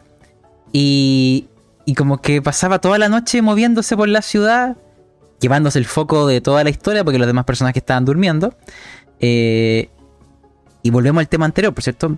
La idea es compartir el foco con los demás jugadores. Y, se, y era súper obvio en ese caso que la historia o que la escena ya estaba agotada. Pero ahí también falta que el narrador dirija, ¿cierto? No solo no que narre, que dirija. Y parte de dirigir es poder decirle alto, cortamos. ¿ya? El, o sea, para mí es súper claro así, los juegos de rol no son juegos de libertad absoluta. Hay límites, y a veces el límite es que hay escenas que terminan, porque si no, el ritmo de la escena se diluye, ¿ya? Vas a estar media hora perdiendo el tiempo en eso que no tiene ningún aporte y que lo único que hace es que el jugador se lleva el foco para sí, mientras todos los demás están mirando y esperando que ya va a intentar por enésima vez abrir la puerta que falló todas las tiradas. Ah, ya, ahora va, a ir al otro distrito a buscar gente para robarle. Y es como, para, weón, para. ¿ya? Ahí el narrador tiene que ponerle un paralelo. Para eso, para eso. Qué bueno recuerdo.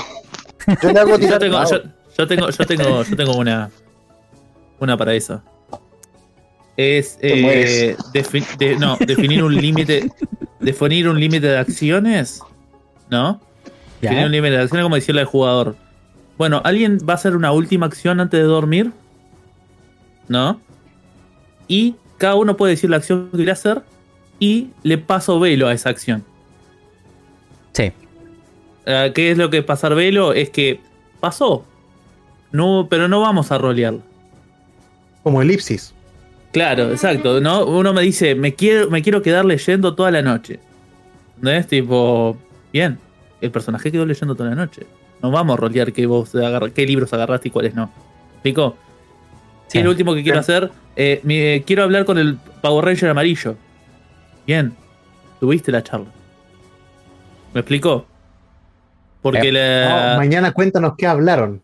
Sí, exactamente. Exactamente. O sea, eh, ¿Qué pasó? ¿Cuál fue el resultado? Bueno, mañana sabremos.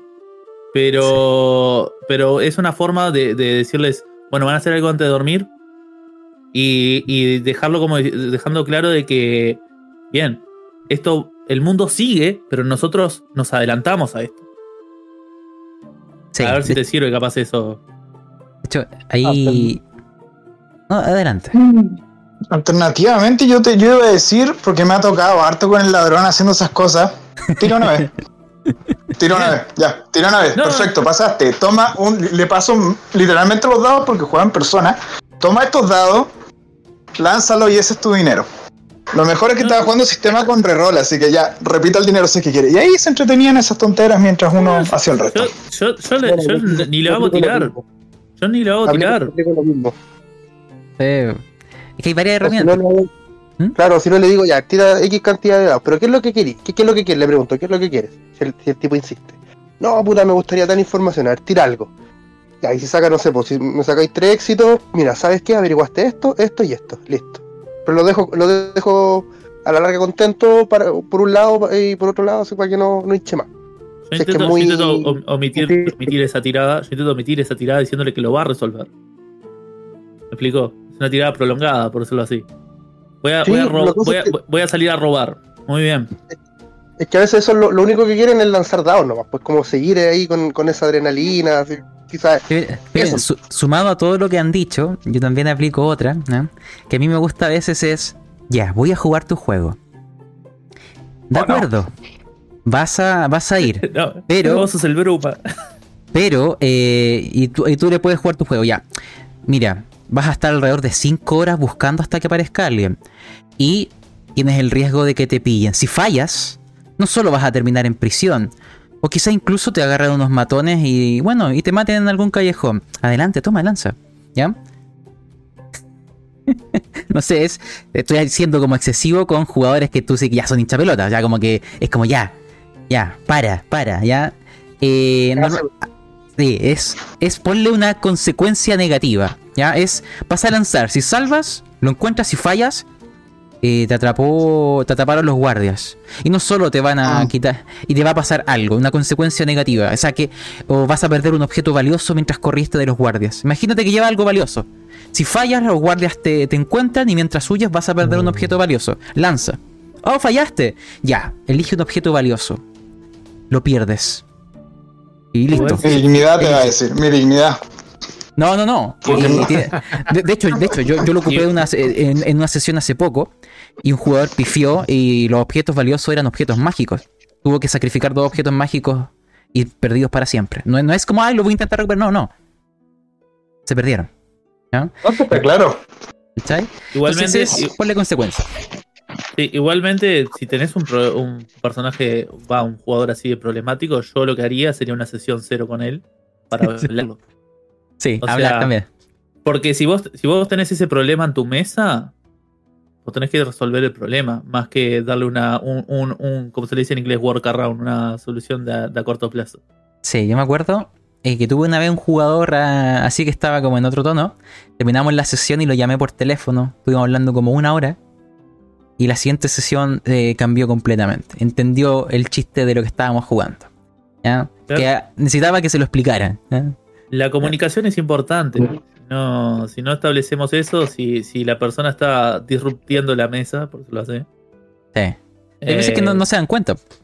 No se dan cuenta, obvio. Pero está bueno que, tipo, como, como fue tu pregunta, ¿no? ¿Qué, ¿Qué, le hago al jugador? Yo que primero que vos hablaría con él. ¿no? Del tema, le diría, ¿viste? Y si se enfada y cosas así, bueno, capaz no es la mesa para él, ¿viste? También. Ah, puede, pasar. eso. Sí. Pero volviendo al medio del asunto, yo siento que independiente de, aquello, em, creo que es bueno como jugador a veces tener noción de que el narrador tiene escenas que intentan apuntar a objetivos distintos. Ahí están como los ejemplos, pueden haber otros, estos son muy generales, ¿cierto? El narrador quiere avanzar la trama. Esto es una escena de avance, de progreso. El narrador quiere un desarrollo de personajes, momentos de ustedes que tengan su drama, sus sentimientos, que expresen su trasfondo o descripciones de escenas. Entonces, interpretando aquello en una escena donde de verdad quiere hacer el avance, que es vamos a dormir, porque mañana de día, eh, este, en este avance algo va a ocurrir, ¿cierto? Porque eh, es una escena de avance. Tal como en las películas, eh, van a dormir y oh, es de día y la historia continúa. Ya, eso estoy haciendo. Tú como jugador lo interpretas. Ah, ya. ¿ya? Porque te das cuenta que el narrador te está cerrando las puertas, es, te está diciendo, váyanse a dormir. Eh, ya, entonces, eh, pucha, quizás en vez de hacer lo que querías hacer ahora, se lo puedes sugerir el otro día en la mañana, decirle así como dentro de la ficción a tus compañeros de la mesa, ¿sabes qué? Eh, vieron cómo estaban, no sé, pues la gente del pueblo va, parece que tienen, son bastante, hay mucha opulencia acá. Yo creo que en la noche voy a intentar y darme unas vueltas. Entonces lo que le estoy diciendo al narrador ahora es que me interesa tener la oportunidad de hacer eso en la noche. Pero le estoy dando todo el día para que él narre todo lo que va a ocurrir y me prepare, ¿cierto? Una forma más fluida con la historia y con lo que él tiene preparado para que eso ocurra. ¿Ya? Y siento que así ambos pueden solo, tener win-win. ¿eh? Solo para sumar a lo que menciona Nolt, no siempre eh, uno tiene que hacerlo desde el metajuego, sino también puede hacerlo desde el mismo juego. Si por ejemplo estamos en eh, que un jugador quiere salir de noche, tú perfectamente puedes ocupar, ok, pero mira, mientras vas caminando en el pasillo escuchas que dos personajes comienzan a guardar sus cosas y a entrar a la habitación. Y los escuchas decir, guardémonos rápido porque si nos pillan afuera probablemente no despertemos vivos. Y le preguntas, con esa información, ¿quieres seguir? Entonces, lo vais como presionando, pero también puede ser dentro de la ficción y no solamente como metajuego. Si es muy obvio, ahí podéis decirle, eh, jugador, ¿te parece si ah, vamos a dormir? Y después nos cuentas qué hiciste. Como dieron muchos ejemplos buenos, la verdad. Hay muchas formas de poderse, poder resolver esa situación. Sí. Es que acá como que se me cae el carnet. ¿ah? Eh, Yo creo que eso depende mucho de tu grupo y los tipos de jugadores que hay, porque hay algunos que solo juegan para llevarte la contra en algunos casos, ni siquiera en tipo de tipo este un mal jugador, no, a veces le da la cosa y te lleva la contra. Pero sí, sí, aunque oh, nos van a matar es un poquito railroady, pero sí, está bien. Yo prefiero hacer una tirada rápida, lograste esto. Siguiente o la tirada con consecuencias que decía, que a mí me gusta mucho jugar, o sea, no, me gusta mucho el sistema Blaze, no lo he jugado mucho, pero ese es simplemente, si cae cierto rango te va a ir mal, punto. Sí, pues como congeniar las cosas. Finalmente, bueno, y cada, cada mesa tiene que ver su, su dinámica. Yo, si me pregunta, yo soy súper tajante, tengo un jugador así, lo he hecho. Si no entiende, lo he hecho. Adiós. ¿Ya? No, no voy a perder mi tiempo eh, con jugadores ahí pubertos adolescentes. por lo general yo tampoco, pero al menos, al menos cuando estoy jugando presencial, acá en el sitio no hay demasiados jugadores, así que a veces tienes que aguantarlo. En internet, ah, Sí, sí. Pero, por ejemplo, todas estas memorias que están recordando, para mí es como se cae de carnet, como que yo tengo así como recuerdos de que esas cosas pasaban hace 10 años. De Vietnam. Cuando se va el rock, realmente tienes que estar medio esperando, más está jugando D&D, la pelea se toma 30 minutos. Sí, pero yo en general, yo ya no he tenido esos problemas, teniendo sesiones cero, teniendo buena comunicación eh, y dejando claras las expectativas del tipo de aventura y que queremos jugar. Y mm, como que he tenido muy buenas experiencias. Pero también es porque uno está jugando, o al menos quizá ha tenido esa suerte, con gente que también tiene la madurez de entender de que mi diversión también pasa porque otros se diviertan, ¿no? Entonces eh, tenemos que congeniar acá eh, las cosas. Y si alguien mete la pata, por, último, conversarlo. Sí, yo cuando juego, bueno, tanto yo como eh, Pablo jugamos partidas, las grabamos, las subimos a los podcasts. Yo cuando comienzo en la sesión cero también les explico de que vamos a jugar una historia. La historia avanza, independiente de lo que hagan los personajes. Puede ser más guiada o menos guiada dependiendo de las condiciones. Pero yo les digo, por ejemplo, vamos a hacer un sandbox, ahí ya es libertad completa para que la parte elija qué quiere hacer. Pero todo depende de cómo tú sitúes, como dice Pablo, la expectativa de lo que se espera del juego. Sí, pues mira, acá Chris dice en el, chat que todo depende de la experiencia de los jugadores también. Los jugadores nuevos suelen cometer más esos errores. Sí, ¿eh? Y ahí también eh, la idea es que no dejen a su narrador ahí solito, pues. Si ustedes son jugadores más experimentados y entienden que está pasando eso, también ayudarle, ¿cierto? Y ahí volvemos a lo que se dijo anteriormente en compartir el foco, el preguntarle, oye, ¿vas a salir a esta hora de la noche? Eh, no sé, por último iniciar esa conversación, eh, cosas por el estilo. Pero... ¿Mm?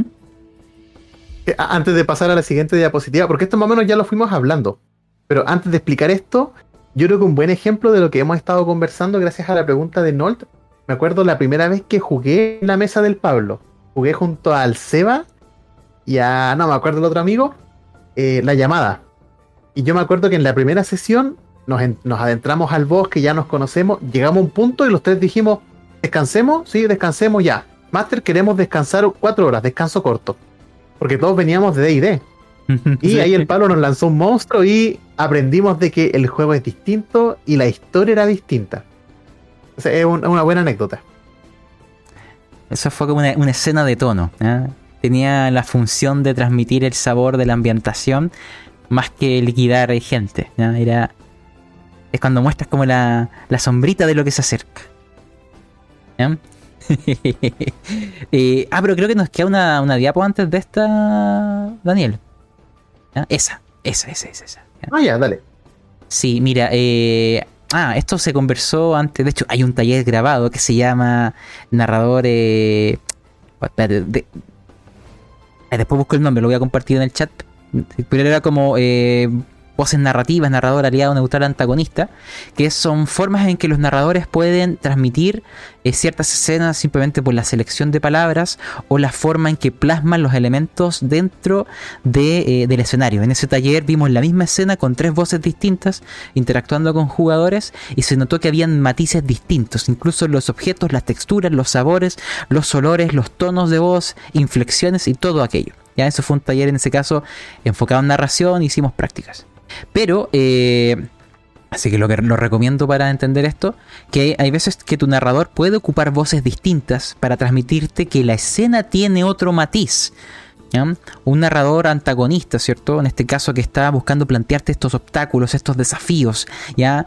Eh, en, esa, en ese taller, por ejemplo, la soga en la cual estaban atados, cuando el narrador antagonista le tocaba narrar, hablaba de cómo generaba escosor, hablaba de, no sé, pues de la deshidratación de, las personas que estaban atadas, que el narrador aliado no, no ocupaba esos adjetivos, sino que hacía eh, o hacía foco en otras cosas.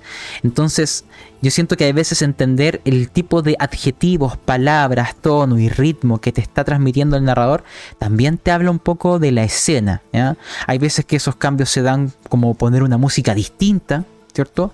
Eh, ocupar colores diferentes que la escena está, no sé, pues en el ocaso, ¿cierto? Todo bañado de esa luz carmesí y como que ya te está planteando un escenario distinto, el viento cambia de dirección, no sé, te ocupa eh, ingredientes dentro de la ficción para decirte, hey, estamos está por pasar algo, estamos cambiando de tono. Entonces, a veces estar atento a aquello te puede permitir a veces responder, porque incluso en las historias de horror hay momentos de risas, de donde la gente está distendida y alegre, y en otros instantes está en modo de que están pasando cosas terribles. Y lo mismo pasa en historias de otro tono, ¿cierto? No, no es una línea recta.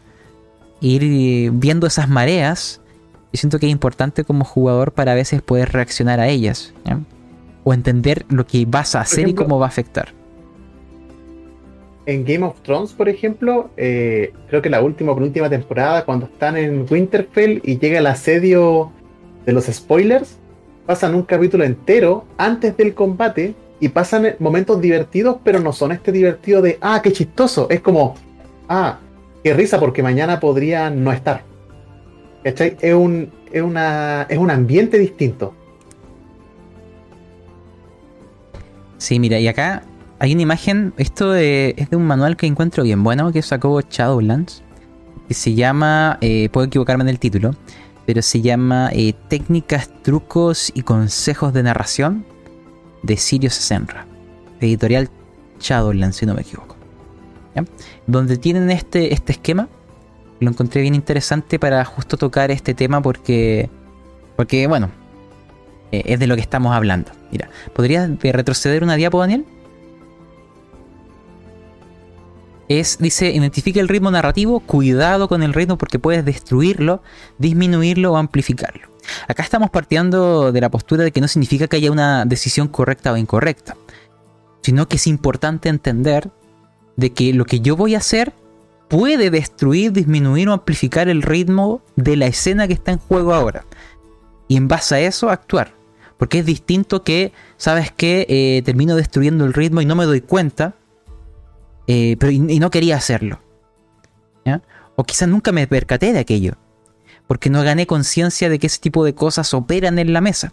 Son parte como de ese metajuego que existe eh, a veces eh, visible o invisible. Entonces ahora sí, Daniel, puedes poner la siguiente imagen.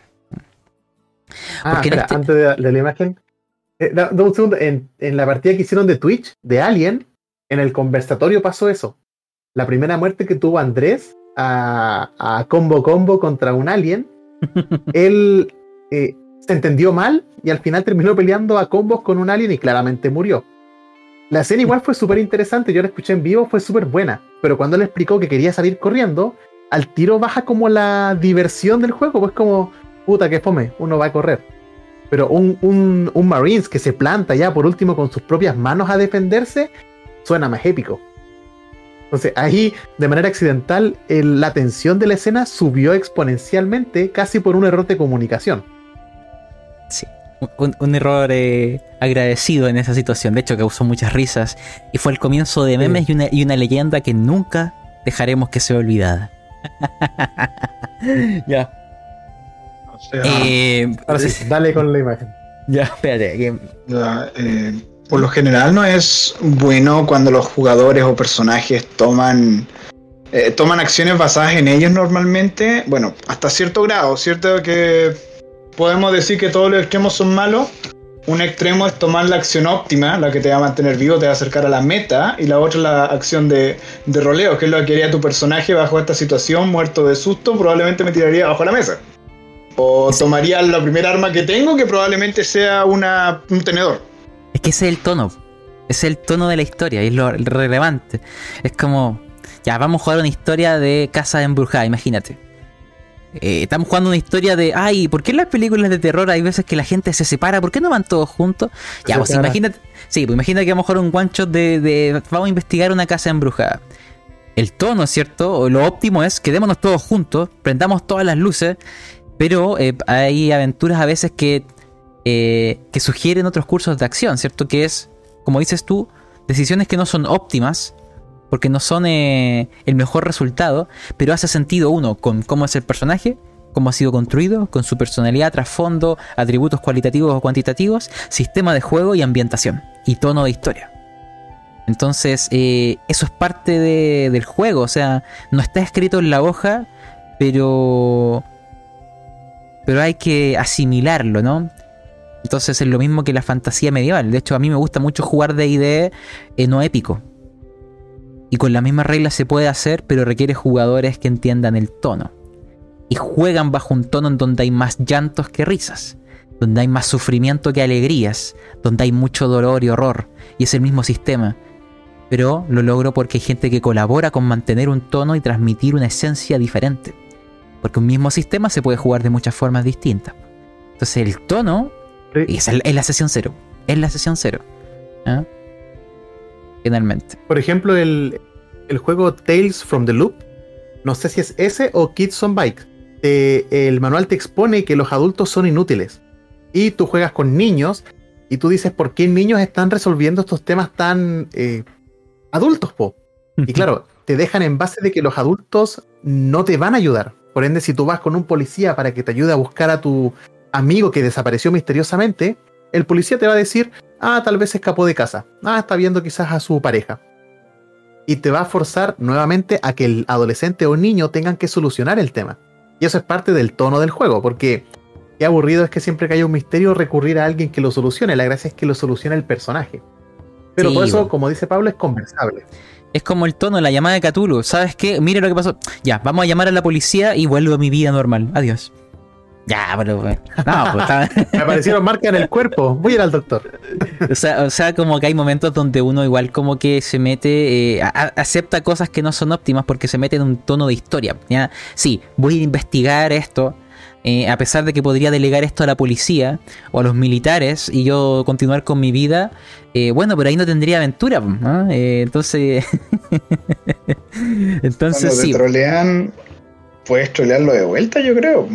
No, sí, pero oye, pero parece, ¿no? Que has tenido muchas experiencias de troleo porque.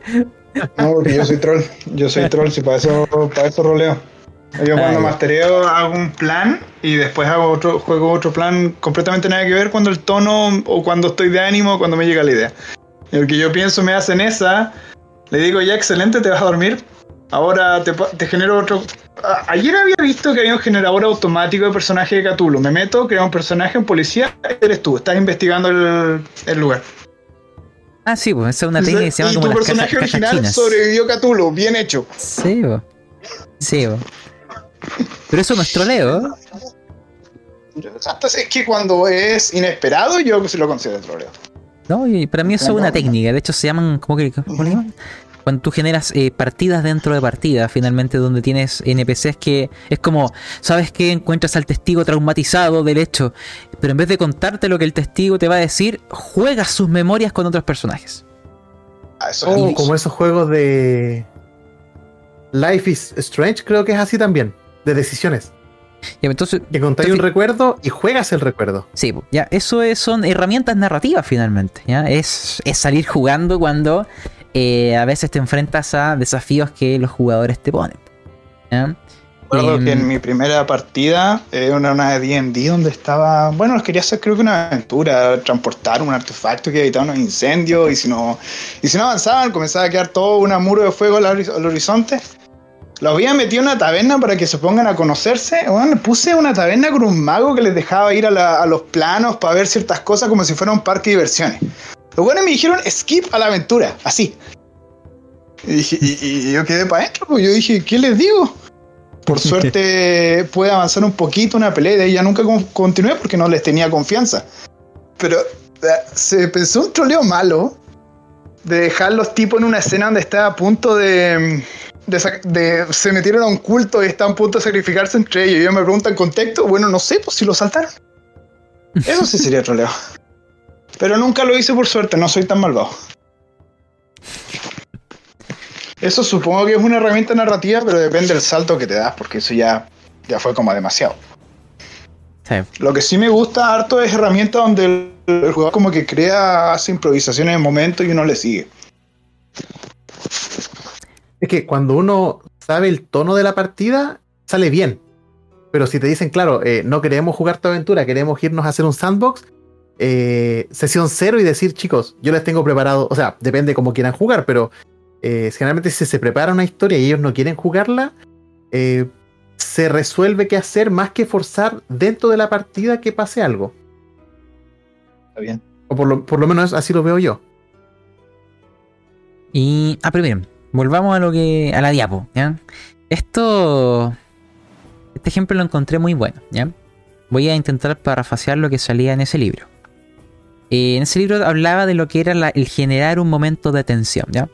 Imagínense que habían dos jugadores que narrando entre sí, conversando, llegan a un momento donde se genera un punto de tensión. Van a... Eh, están discutiendo, ¿ya? Van a, a, pegarse combos, van a luchar, va a ocurrir algo, imagínense lo que sea, ¿ya? Pero hay un momento de tensión donde algo va a explotar. Pero tú, como personaje, no estás participando de esa escena. Tú estás sentadito por ahí, al lado, lo estás mirando, o sea, lo ves, sabes que está ocurriendo, pero estás, no te ha tocado actuar, no sabemos qué ha pasado contigo. Y en ese momento de tensión, el narrador te pregunta a ti, ya, Pedrito, ¿qué vas a hacer tú? Y es ahí donde a ti como jugador tienes tres puertas distintas. Voy a amplificar el momento de tensión que se está generando, voy a destruir el momento de tensión que se está generando o voy a destruirlo parcialmente. ¿Cómo sería destruir el momento de tensión? Es donde yo empiezo a generar una escena paralela que empiezo a, que dejo todo lo demás como en pausa, así como, no mira, mientras ellos estaban discutiendo, eh, yo eh, me acerqué a lo que era el, tabernero.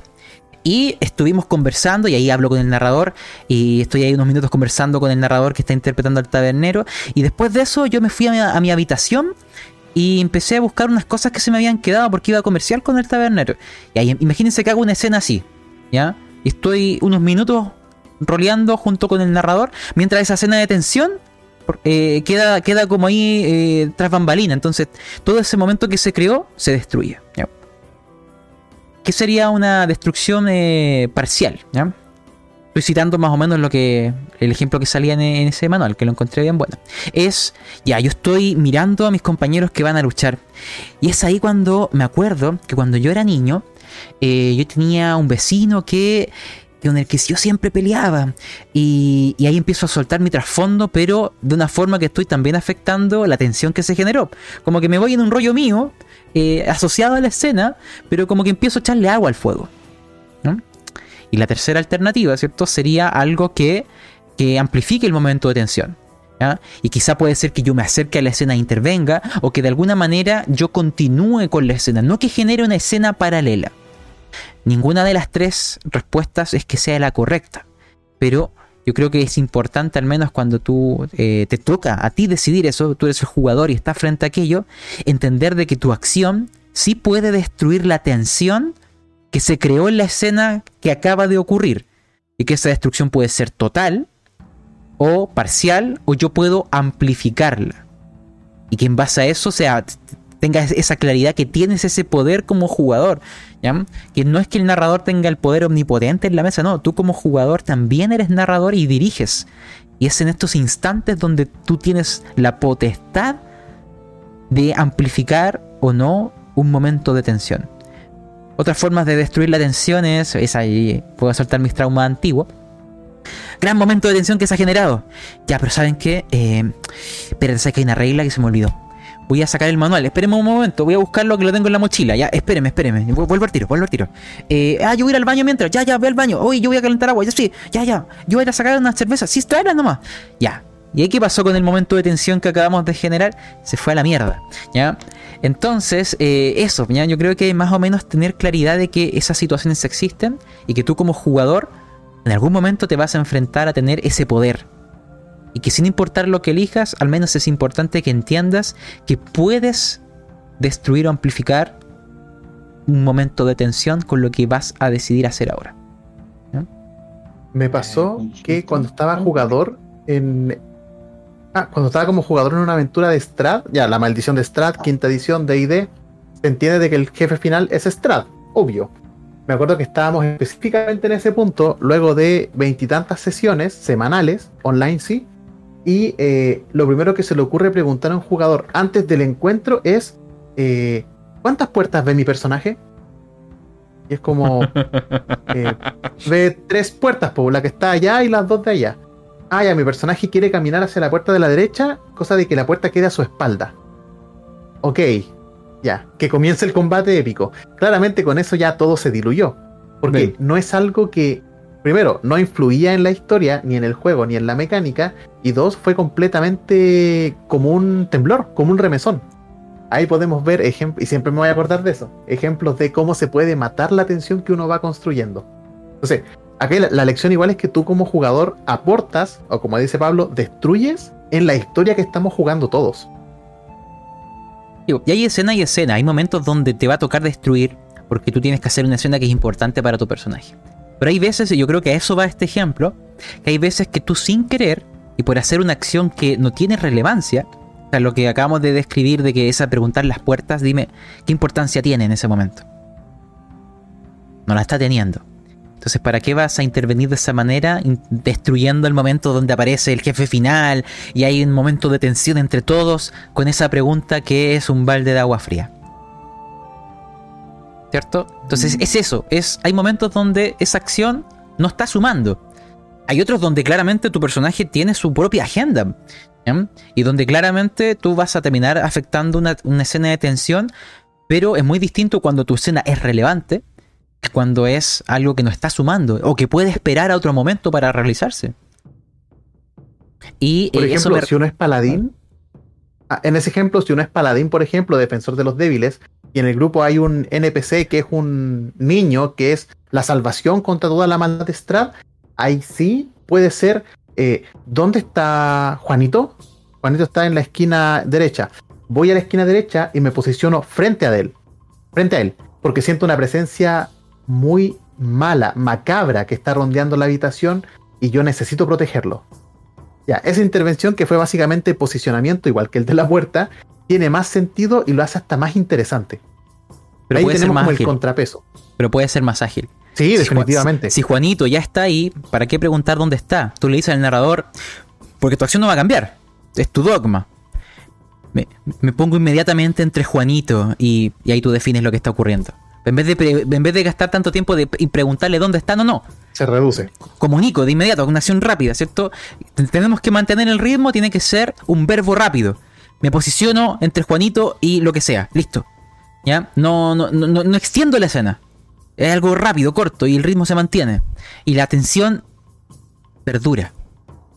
Entonces, eso me recuerda mucho algo que en general a mí me gusta mucho decir. Eh, que en los juegos de... A mí lo que me gusta más jugar es temas de horror, suspenso y esa, onda. Y, ahí está el concepto del tono y la atmósfera. En donde considero que es donde más se siente el trabajo en equipo de una mesa, porque mantener el tono, la ambientación y todo aquello, el narrador no lo puede hacer solo nica, nica, nica. Basta que un jugador eh, empieza a destruirte los momentos de tensión para que todo se te vaya puesta abajo. Pero cuando. Aplica para todos. Aplica para todo. No, pero, pero en el horror siento que es mucho más eh, notorio porque es más sensible. ¿ya? Eh, un, error en otro género es más fácil de, arreglar que acá. Y, pero al final es, es un trabajo en equipo. Cuando te dicen que los juegos de horror son colaborativos, no es solo que somos como equipo el, enfrentando el desafío y la historia. Es somos un equipo también intentando mantener el tono del tipo de historia que estamos jugando o del tipo de ambientación que estamos jugando. Y, eso también es parte del trabajo en equipo. Entonces, yo creo que como colorario de eso es simplemente ganar conciencia de que yo puedo tener ese poder como jugador y que es importante. De que... ¿Mm? ¿No ¿Qué pasó, Chris? Ah, no sé si hablaste sin, sin notarlo, bro. eh, desmotivado sin querer. Ah, Pasemos a la, última parte que tiene que ver con consejos y sugerencias, pero ya mm. más, muchas más concretas de lo que podemos aportar desde nuestra experiencia.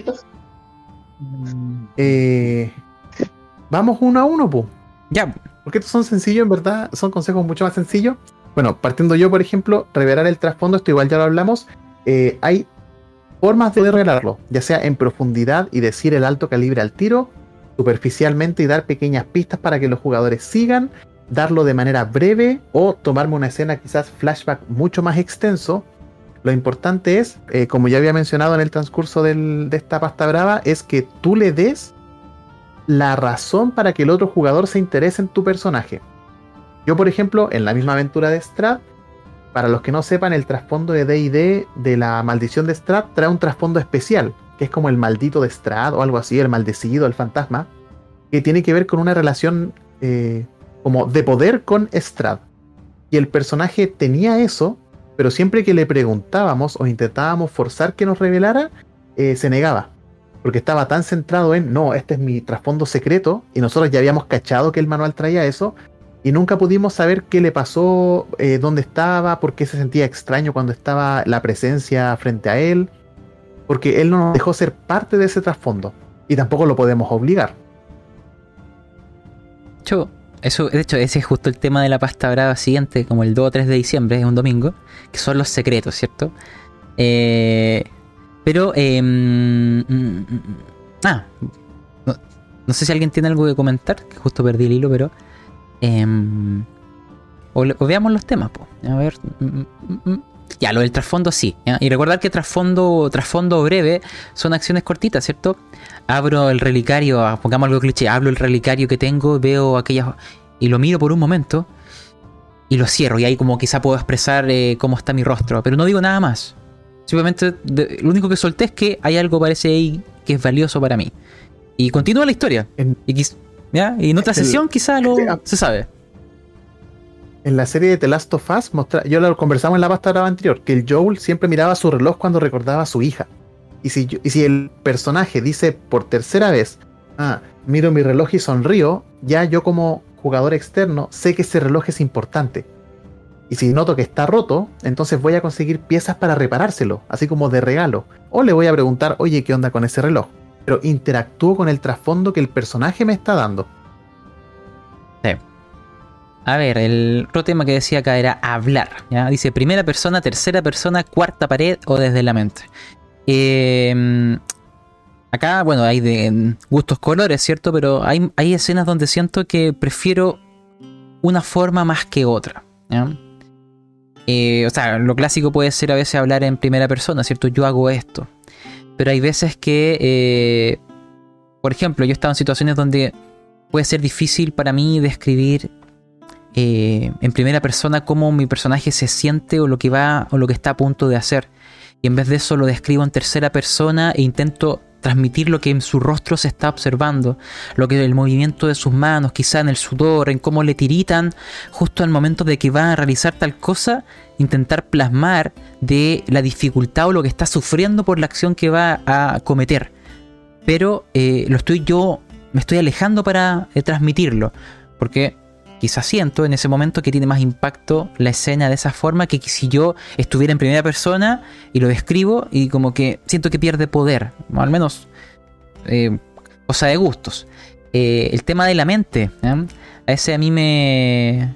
Lo vimos una vez en un ejemplo, un taller que hicimos, pero en donde a mí me tocó ser como un jugador eh, y, y alguien me estaba narrando y yo era un soldado y estaba en una situación en donde yo mi mente decía, yo tengo miedo tengo miedo, pero no... no eh, y ahí, bueno, hubo una narración de por qué tenía miedo y después cómo ese miedo y el entrenamiento de soldado termina eh, repercutiendo en la acción que iba a cometer. Pero lo importante no era la acción final, sino lo que le llevó a esa acción. Y eso lo transmití simplemente por el cómo me sentía yo, sin verbalizarlo. Tengo miedo de lo que va a suceder, a pesar de que soy un soldado, me prepararon para esto.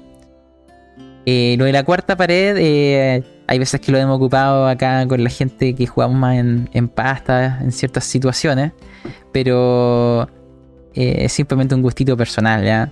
Em, hay veces como que tú tienes la sensación de que, de que imagínate que todo esto es un show, ¿cierto? Independiente del género. Y, y hay veces que tú como, como jugador es como si miraras la cámara, así como que como que dices algo que da a entender de que hay cámaras. Es. Eh, ya. Miro a la ventana. Y digo, aunque no haya nadie. Esto no me lo van a ganar. Voy a salir de esta. Que sepan que voy a salir de esta. No sé, pues imagínate, estoy inventando cualquier situación. Pero eh, dependiendo del, setting o el género, puede ser a veces entretenido ese juego de, de la cuarta pared. Eh, yo creo que ahí es experimentar. Cada uno tendrá sus voces preferidas, pero eh, yo creo que la base es saber que existen más de una.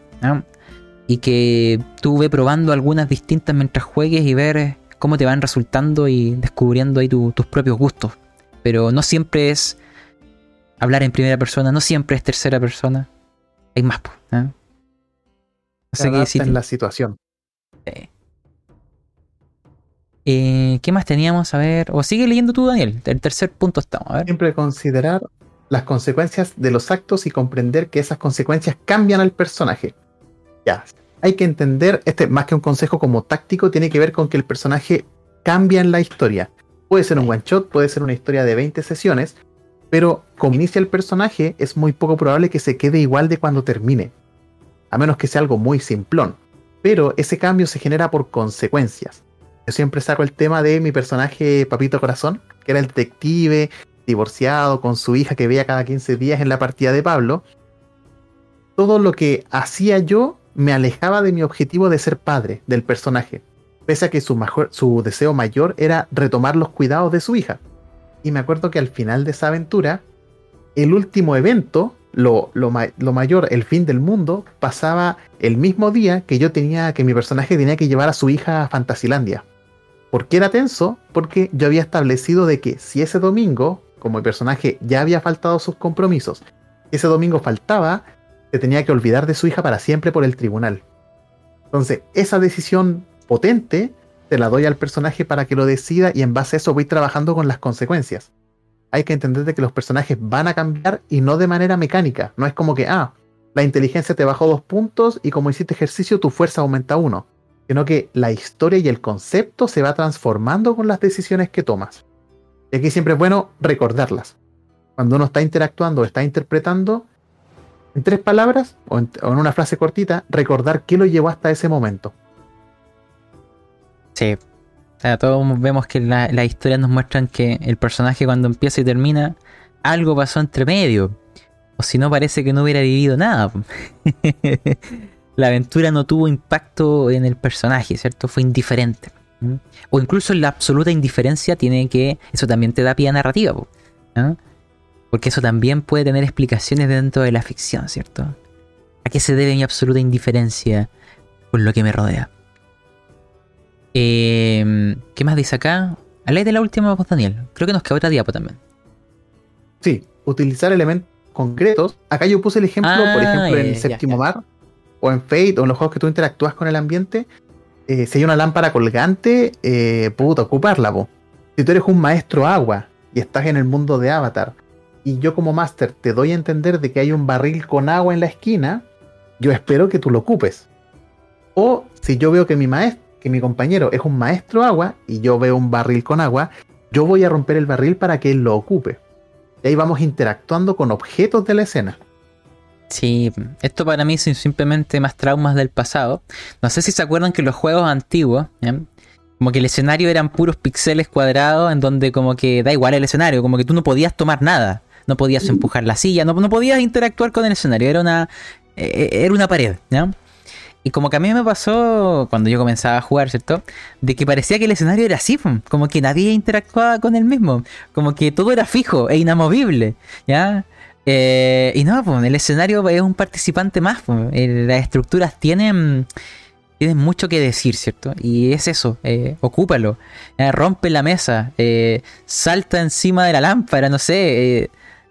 a pesar de que quizás no sea a veces lo óptimo, hay juegos, por ejemplo, Séptimo Market impulsan a, a esos movimientos más ahí, a esas bravuconerías, ¿cierto? De esa ser un gallardo en el momento, en donde dale uso, o incluso tu propia ropa, ¿ya? Por ejemplo, mosquetero, pensando en mosqueteros, ¿eh? imagínate, tú tienes tu capa o tu sombrerito, no sé cómo se llama ese sombrerito, pero dale uso mientras te mueves. Sí, pues a veces habla de esa pluma o de cómo mueves tu capa cuando, eh, cuando actúas o cómo tu capa termina botando algo de la mesa, no sé. Eh, a veces esos sabores le dan un dinamismo a la escena, un movimiento cinemático que hace que deje de estar fija, que deje de ser esa sensación de RPG de los 90, que es el personaje así como que mueve las patitas que están en el mismo lugar, se acerca, golpea y retrocede al mismo lugar. Y, y, como que está todo estático, ¿ya? Ya, yo creo que es eso, el dinamismo. Eh, va por uno como jugador a intentar plasmar aquello. Y tú como narrador también hacerlo con, lo, con los NPCs que tú puedes interpretar. Enseñar con el ejemplo ahí ayuda mucho. Sí, enseñar con el ejemplo y también depende de del sistema que estás usando, porque por ejemplo en D&D no es demasiado efectivo hacer eso cuando le pego, le hago daño, le pego, le hago daño. Pero en otros sistemas sí, realmente da la gana. No me acuerdo cuál era, creo que si era el de Avatar donde tú podías decir le voy a hacer daño, pero describo cómo le hago daño, o sea, le digo, oye, yo era antes como, no, yo era antes como tú, no seas así, o le tiro algo encima, o le tiro arena, no sé.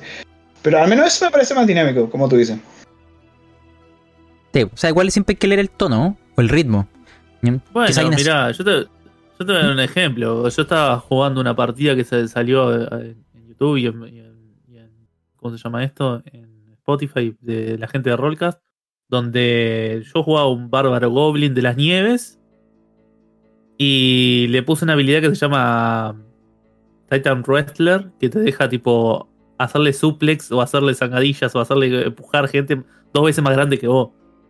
Y vos veías a mi personaje, mi personaje era más lo más óptimo era pegar. Vamos a decir la verdad. Pero vos veías a mi personaje y mi personaje empezaba a agarrar a la gente, la tiraba, agarró un caballo que era gigante, ¿no? Y lo, dio contra una, eh, ¿cómo se llama esto? Una piscina de, brea tóxica, no sé qué más. Eh, o sea, que, sea, que, no sea óptimo no significa que, no se pueda usar, que no sea divertido, que, no aporte, digamos. Yo qué sé. Hay que a veces dejar los numeritos, a veces y pasar un poquito a, a la, cinemática que está pasando, ¿no? En el combate. Eh, te dije que eso dependía del tema. Normalmente cuando es D&D no te dejan hacer esas cosas, pero si otro, no. obvio, ahí estoy totalmente en, ahí estoy totalmente en contra, porque en D&D yo solo conozco o lo que más jugué fue esa forma en donde te dejan hacer esas cosas. Yo creo que depende de qué, de que la gente quiera jugar así, ¿ya? Depende netamente del DM porque creo que las reglas no está especificado que podías agarrar un caballo tanto. Como te digo, depende. Algunos que son hiperrealistas que se enfocan en el manual dice que puede hacer esto, así que solo puede hacer esto, etc. Yo personalmente soy del mismo estilo que el. No, no sé cómo se llama el otro chico, discúlpame, pero. Yo, yo, yo les dejaba jugar así, era lo mejor. Pero yo sabía que si yo estaba del otro lado, no iba a tener esa oportunidad probablemente. Sí, soy de la ¿Cuál, es, el, meme este de los Avengers? Los envío, eh, los llevo a algo que yo nunca voy a poder tener. Pero. Eh, yo, yo, lo intento mal, yo lo intento igual como jugador. Sí, también. Pero mira, eh, hoy se me, fue se me fue la idea de lo que quería decir ahora. pero, como digo, yo, como jugador, yo busco la forma. O sea, ellos buscaban que yo ah. pegara y yo, y yo agarré y empecé a hacerle suplex a la gente. Ya me acordé, ya me acordé. A mí me gusta mucho la filosofía OSR, pero aplicada a todos los juegos. Y es, tu personaje es más que la hoja de personaje. Va más allá de eso. Hay cosas, para mí, es la ficción prima sobre tu hoja. Hay cosas que la ficción hace sentido que ocurran por el tipo de mundo que se ha definido. Y, o el tipo de trasfondo que se ha generado. Entonces, para mí, no me gusta estar preso de lo que la hoja dice sino que para mí la hoja se complementa con el tipo de historia que se está contando y la ficción mm. que se ha desarrollado. Y es ahí donde se completa tu hoja, con lo escrito y lo creado en esta ficción conjunta. Yo me acuerdo que una vez estaba jugando DD dentro de mis primeros comienzos y tenía una jugadora que era un bárbaro. Bárbaro semiogro, creo. Eh, sí. Y estaba en furia con la habilidad de los bárbaros y me dijo el oponente se estaba escapando y quiero lanzarle el hacha. Ya, según yo, por la comprensión en ese momento, el bárbaro no puede lanzar su cuestión si está con furia. ¿cachai? Pero le dije, ok, lanza, porque si está ahí enojada, obviamente vaya a lanzar la cuestión con fuerza. Puedes fallar, puedes achuntar, ya depende del dado. Eh, falló, falló estrepitosamente, fue genial y al final el villano se fue. Eh, me salté la regla porque como yo no soy tan puritano, si la regla te limita a la ficción, puta, yo la dejo de lado. Ahí depende, sí, con quién conversas y cuánto sabes, porque si juegas 100% abocado a las reglas y hablas de un DD más táctico. Pero si la mesa quiere jugar eso y el máster también, no hay problema. Y a mí me ocurre que si tú. Eh, hay momentos donde es incoherente la ficción con el sistema. Hay momentos, porque los sistemas son herramientas que tú las tienes que ocupar en mayor o menor medida, pero hay momentos donde la ficción prima, o sea, tú creas un mundo que tiene sus reglas, por así decirlo. Hay mundos donde volar es posible y mundos donde no. Hay un tipo de reglas físicas, mágicas o tecnológicas que definen el tipo de mundo. Entonces, si, tu sistema eh, está chocando con eso, para mí gana el mundo. Para mí me hace completo sentido que en ese caso un bárbaro quiera lanzar el hacha en, en su furia. Ah, pero la regla no lo dice, pero pero dime, ¿y por qué no? ¿Qué tiene de raro? Está enojado, está enojado, el bárbaro no está leyendo, está enojado, la tira. exacto, ¿cierto? Entonces eh, se hace, ¿no? Eh, ¿Por qué? Porque la ficción le da sentido a aquello, ¿ya? Yo siento que no, o al menos a mí, no me gusta esa sensación de que, de que un sistema pueda coartarte lo que la ficción dice. Porque es el tipo de mundo que están jugando y creando, pues. O sea, para algo están jugando, están creando una historia. Un sabor, que un mundo que tiene. La ficción. siempre y cuando la ficción que se está construyendo tiene sentido con el tono y la ambientación que estamos jugando también. Eh, al final todo se centra en un, en un conglomerado. Así es. Eh, pasemos a la última día, porque creo que esta es la última, ¿no? Acá estamos en la siguiente. Sí. Parte tú, eh, Pablo. Ah, sí, sí, sí. Esta es una, una no una mecánica, pero es una idea que a mí me gusta implementar siendo jugador. Dice, juega para crear historias, eh, ceder control de escena de tu PJ. Antes hablamos de ceder eh, foco, compartir foco. Eh, esto lo toco, amo una pasta brava anterior, pero me gusta este concepto de que quiero ceder control de escena de mi personaje a otro. ¿Ya? Y eso puede ser tan simple como que eh, el resultado de esta escena que está afectando a mi personaje ahora va a quedar en manos de otro jugador. De lo que ese jugador haga o no haga va a influir en el destino de mi personaje. No seré yo quien decida eso, será él. Eh, a ver, habría que proponer un ejemplo. Pues. Habría que proponer Palabras muy potente. Sí, pero ese tipo de juego en equipo, bueno, a mí me encanta, ¿ya? De hecho, es, es el tipo de rol que ahora yo vivo y por eso me encanta, porque Em, cuando los jugadores se intentan ayudar entre sí y juegan en equipo, se pueden dar situaciones donde de verdad tú le entregas todo a otro. ¿Ya? Y eso no significa que eso puede, puede terminar bien o mal. Pero es coherente con la ficción. Y eso es lo más importante. Y con el tipo de personajes que se han creado. Y, y también con el género. ¿Puedo tirar un ejemplo? Adelante. A ver si yo tengo ahora mismo estoy en una partida de Strat, me hizo un personaje que era básicamente un niño mudo, solo cerebro. No me gusta el tema de clases, pero bueno, es parte del sistema. La cosa es que un cabro medio asustado, porque la, idea era un personaje que no influye directamente en, el grupo, o sea, como esté detrás. Pero lo, lo, imagino en una escena donde está este tipo asustado, no sabe qué hacer y está al lado del. La partida son como cuatro o cinco paladines, pero está uno el que está más cerca y le dice, oye, en este momento tienes que hacer esto o tienes que hacer otra cosa. Yo creo que eso, porque varias veces me ha tocado que mi personaje, oye, se queda ahí y nos mira a usted asustado. ¿Qué hace? Sí, bueno, está cediendo control al resto en la escena. ¿ya? Pero hay veces que puede ser. Eh, todo caso. Sí, pues hay veces que puede ser. Eh, aquí hay múltiples ejemplos. A ver, déjame pensar en otro. Eh, ah, un peliculero. No sé, pues. Imagínense, eh, estamos luchando sobre un dirigible. ¿ya? No, me pregunten cómo llegamos ahí, pero estamos sobre un dirigible. Arriba, arriba, ¿ya? Estamos con pistolas o estamos con espadas y hay cuerdas colgando de los lados. Y, en algún momento yo digo con mi personaje, eh, ya, me, me envalentono y, me lanzo a agarrar a, en este caso, un, personaje enemigo, ya un NPC, y empezamos los dos a caer por el dirigible y no alcanzo la cuerda, ya, estamos cayendo y yo termino mi escena ahí, dando a entender de que estamos descendiendo y que mi vida ahora depende de lo que hagan los demás. Te hablo de ese tipo de apuestas a veces. ¿ya? O sea, de generar una tensión que nace del jugador. Yo como jugador genero un momento de tensión tan alto que incluso puedo apostar hasta la vida de mi personaje en esta situación. Eh, así como muy peliculero. ¿ya? Pueden haber cosas mucho más eh, graduales, ¿cierto? Acá te estoy poniendo un ejemplo ya como saltemos de 0 a 100, ¿ya? En la vida de mi personaje, yo voy a caer. eh, necesito que alguien, no sé, voy aquí, puede venir el, otro jugador, yo me amarro la cuerda y voy corriendo mientras voy disparando, pa, pa, pa, pa, y salto en el aire para intentar alcanzar a, mi compañero, ¿ya? Y se genera una escena de lazos y amistad y ya, lo que tú quieras, ¿ya? Pero eh, esa escena peliculera ocurrió única y exclusivamente porque tú como jugador abriste esa puerta. Porque el narrador no puede a veces simplemente empujarte porque quiere. Así como, mira, y te resbalas y caes al vacío.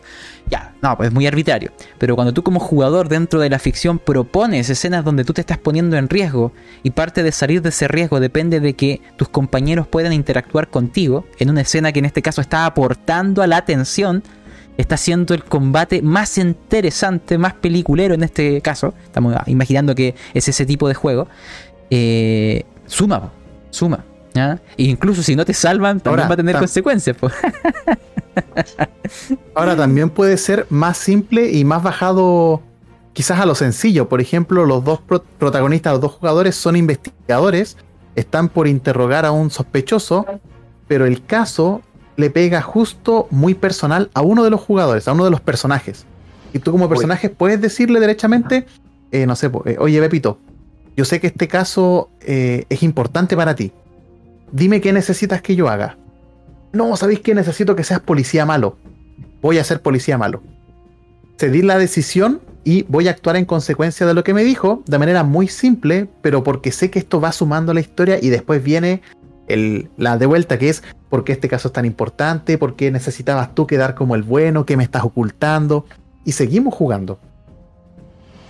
Sí, voy acá hay muchas escenas tipo peliculera o novelescas que nacen de esto. Es vemos a un grupo de los mafiosos que viene con, con Pedrito, ¿ya? Y eran los villanos. Y Pedrito en algún momento se acerca hacia mí como sin mirarme, como si no me conociera, y me da una pequeña mirada, ¿ya? Así como intentando transmitirme así, imagínate algo, ¿ya? Es como un sígueme el juego. Mm. ¿Ya? entonces, sí, entonces ahora tú como jugador, porque tú ignoras, ignoras lo que está pasando. Eh, tú dices, ¿qué hago? ¿Le sigo el juego? son los villanos, mataron a, alguien importante para mí, no sé, pues imagina que se da una sensación, estamos aumentando el drama, ¿ya? Pero es, estoy cediéndole a otro jugador eh, la situación porque el jugador podría actuar de otra manera acá también se requiere gente que, se, que logre fluir entre las interpretaciones o improvisaciones que se den. Pero es una herramienta que está ahí. Puedes completamente no ocuparla. Pero, eh, pero a veces es entretenido el ceder un poco el destino tuyo a otro. En momentos de tensión puede ser muy interesante. Eh, el, bueno, el próximo punto habla sobre ping pong con el narrador, que ya lo hablamos, pero para hacer un resumen tiene que ver con tú tomar la decisión de lo que quieres y dejar claro qué es lo que quieres en vez de que o esperar a que el máster lo haga o decirle que lo haga. para los que juegan online, el chat es muy importante. Yo muchas veces he estado jugando con Pablo, por ejemplo, la, la pesadilla del gorrión rojo nosotros interactuamos y cuando le toca a otros personajes, yo le escribo por el chat, eh, Pablo, en la siguiente escena quiero estar con este PNJ. Y él me la arma y lo hacemos. En vez de estar esperando a que salga por azar del destino y quedarme con las ganas, yo voy también participando en la construcción de la historia. Pero el Pablo también me ha dicho a veces, eh, no se puede o espera porque viene algo antes y vamos conversando eso. Y pero hay otra cosa del ping pong, que era cuando tú quieres interactuar con, el resto de personajes jugadores es háblale al jugador. ¿ya? Y es un recuerdo el... Eh, narrador, eh, quiero decirle al personaje de, de Javiera que, yo no quiero hacer eso, eh, me voy a quedar en la posada durmiendo. Ya, ¿y por qué no le dijiste directamente, cierto? Es eso, es no ocupes al narrador como, como canal de comunicación para hablar con los demás. Como habla. Sí, habla con el personaje que está al lado tuyo. Eso también, también es parte de este ping pong. Eh, le voy a decir al cantinero que le diga al personaje porque no quiero hablar con él. Sí, sí, pues. Suena como típico capítulo de, mono animado, igual daría risa, igual daría risa. O sea, salvo que ustedes quieren jugar una aventura de humor, pero cuando se juega en serio así, es como. No, no, obviamente que no. Es, recuerdos de Vietnam, es. Para mí, eh, me, recuerda a mis partidas de D&D adolescente. Eh, ya, sigamos. a ver, ¿qué más dice? Eh, a ver, léete la que sigue vos, Daniel. Vamos. Eh. Permite e invita a otros jugadores a participar, también dirigiendo el foco de acción a sus personajes. Esto igual lo hablamos harto. que tiene que ver con invitar a otros, desviar el foco para que todos brillen. Delegar, como decíamos que. Eh, el penúltimo. Delegar. El penúltimo sí es bueno tomarlo en cuenta porque dice no tengas miedo de agregar nuevos elementos siempre y cuando respetes el tono y el ritmo de la partida. Y aquí es muy importante y me gustaría dar los consejos de ocupar PNJ inventados. Muchas veces pasa que la escena en la descripción está muy vaga, muy simple, está el lugar, está el ambiente, están los PNJ clave, pero tú puedes ocupar otros PNJ. Si tú eres un paladín, por ejemplo, y estás en un pueblo donde hay abuso de poder, eh, dictaduras, eh, violencia vertical, etc., y ves un niño que está recogiendo migas del piso, tú puedes acercarte al niño sin que el máster lo diga y darle moneda o preguntarle cosas al niño y agregas ese PNJ a la historia. Porque se espera de que en un mundo así haya niños buscando comida en la basura. Como eso no rompe la historia y suma al desarrollo de tu personaje, que tiene que ver con tus votos como paladín, es mucho más exquisito verlo. Y no le rompen la historia al, al, máster. Como ejemplo eh, básico. Esta sí va a ser una buena pregunta. Buena pregunta, hijo. Ah, pero poco. No me están peleando en la casa. Anyways. Eh, ¿Cómo haces tú para motivar a los jugadores a pensar así? Porque para mí eso yo he considerado como. ¿Sesión cero? Ya, perfecto. No hay. Se acabaron las preguntas. O sea, es que depende, porque uno. Es que nosotros estamos muy acostumbrados a jugar en modo radio teatro. O, o audio. Audio historia. Entonces, los jugadores saben de que tienen estas herramientas y deben ocuparlas. Pero si yo veo que un jugador, por ejemplo, no lo está haciendo, eh, yo le pregunto, ¿ves algo que te llame la atención?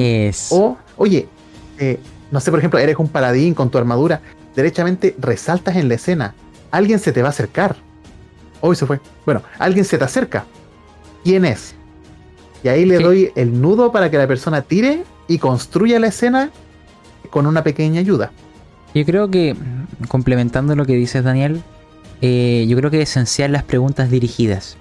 A veces pueden ser preguntas amplias, porque tú tienes que ir tanteando el jugador. Por ejemplo, si volvemos a tu paladín y este escenario eh, que está viviendo, tú le puedes decir al paladín, tú ya describiste más o menos el lugar, pero le preguntas directamente, ¿qué tipo de cosas fue o qué es lo que viste, experimentaste que más te choca de tu entorno? Ahí le estás diciendo en español, te estoy cediendo autoría narrativa. Explícame más o menos qué cosas del entorno tú quieres destacar o crear que te producen un fuerte choque con tus creencias, valores, etc. Y ahí el paladín va a empezar a condimentarte la escena. Y puede que saque o no saque el niño, pero puede que saque algo. Y tú de eso tú puedes complementarlo y, meterlo en escena. Es como que le, le dices dentro de la ficción que le estás dando autoría narrativa. Hay veces que son autoridades narrativas amplias, como en este caso, ¿qué es lo que más te chocó?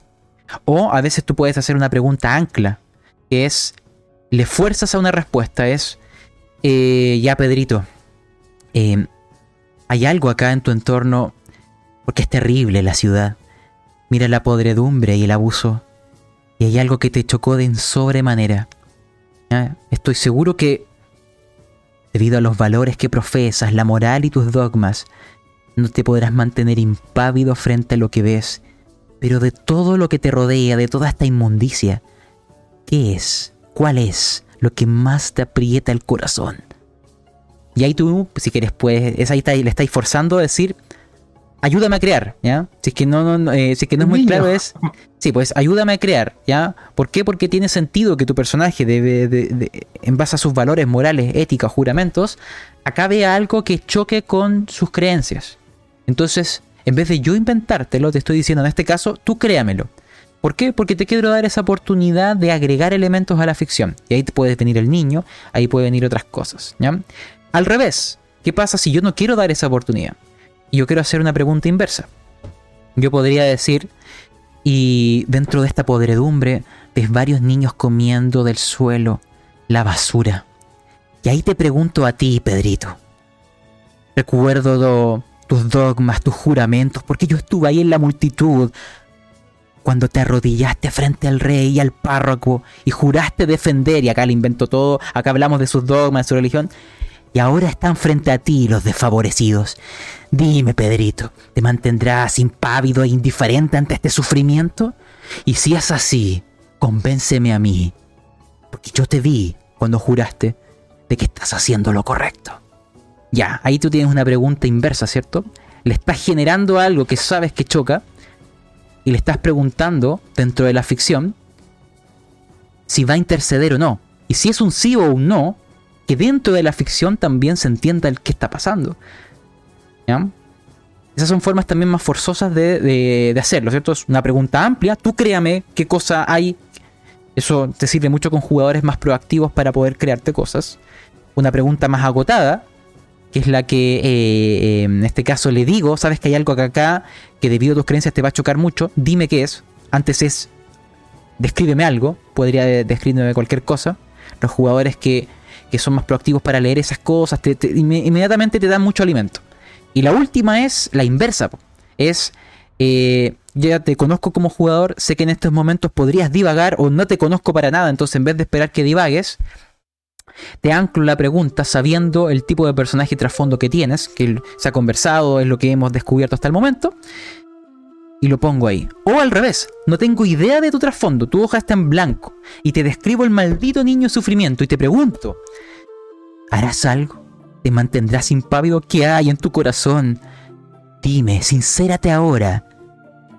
Desnuda tus emociones frente a nosotros y muéstranos tus verdaderos colores. En tu mente, solo yo lo sabré. No hay nadie más escuchando tus pensamientos. Y listo. Ahí le das una escena para que, si no hemos definido nada, que te haga una pequeña y acotada definición de moral y tú de esa forma vas entendiendo cómo actúa, pero en todas las circunstancias vas a obtener algo, ya sea desde lo amplio, con completa libertad, a ir acotando la libertad con preguntas dirigidas cada vez más cerradas. Pero de una u otra manera tú puedes sacar y todo nace de una sola cosa. Preguntas dirigidas en los momentos correctos.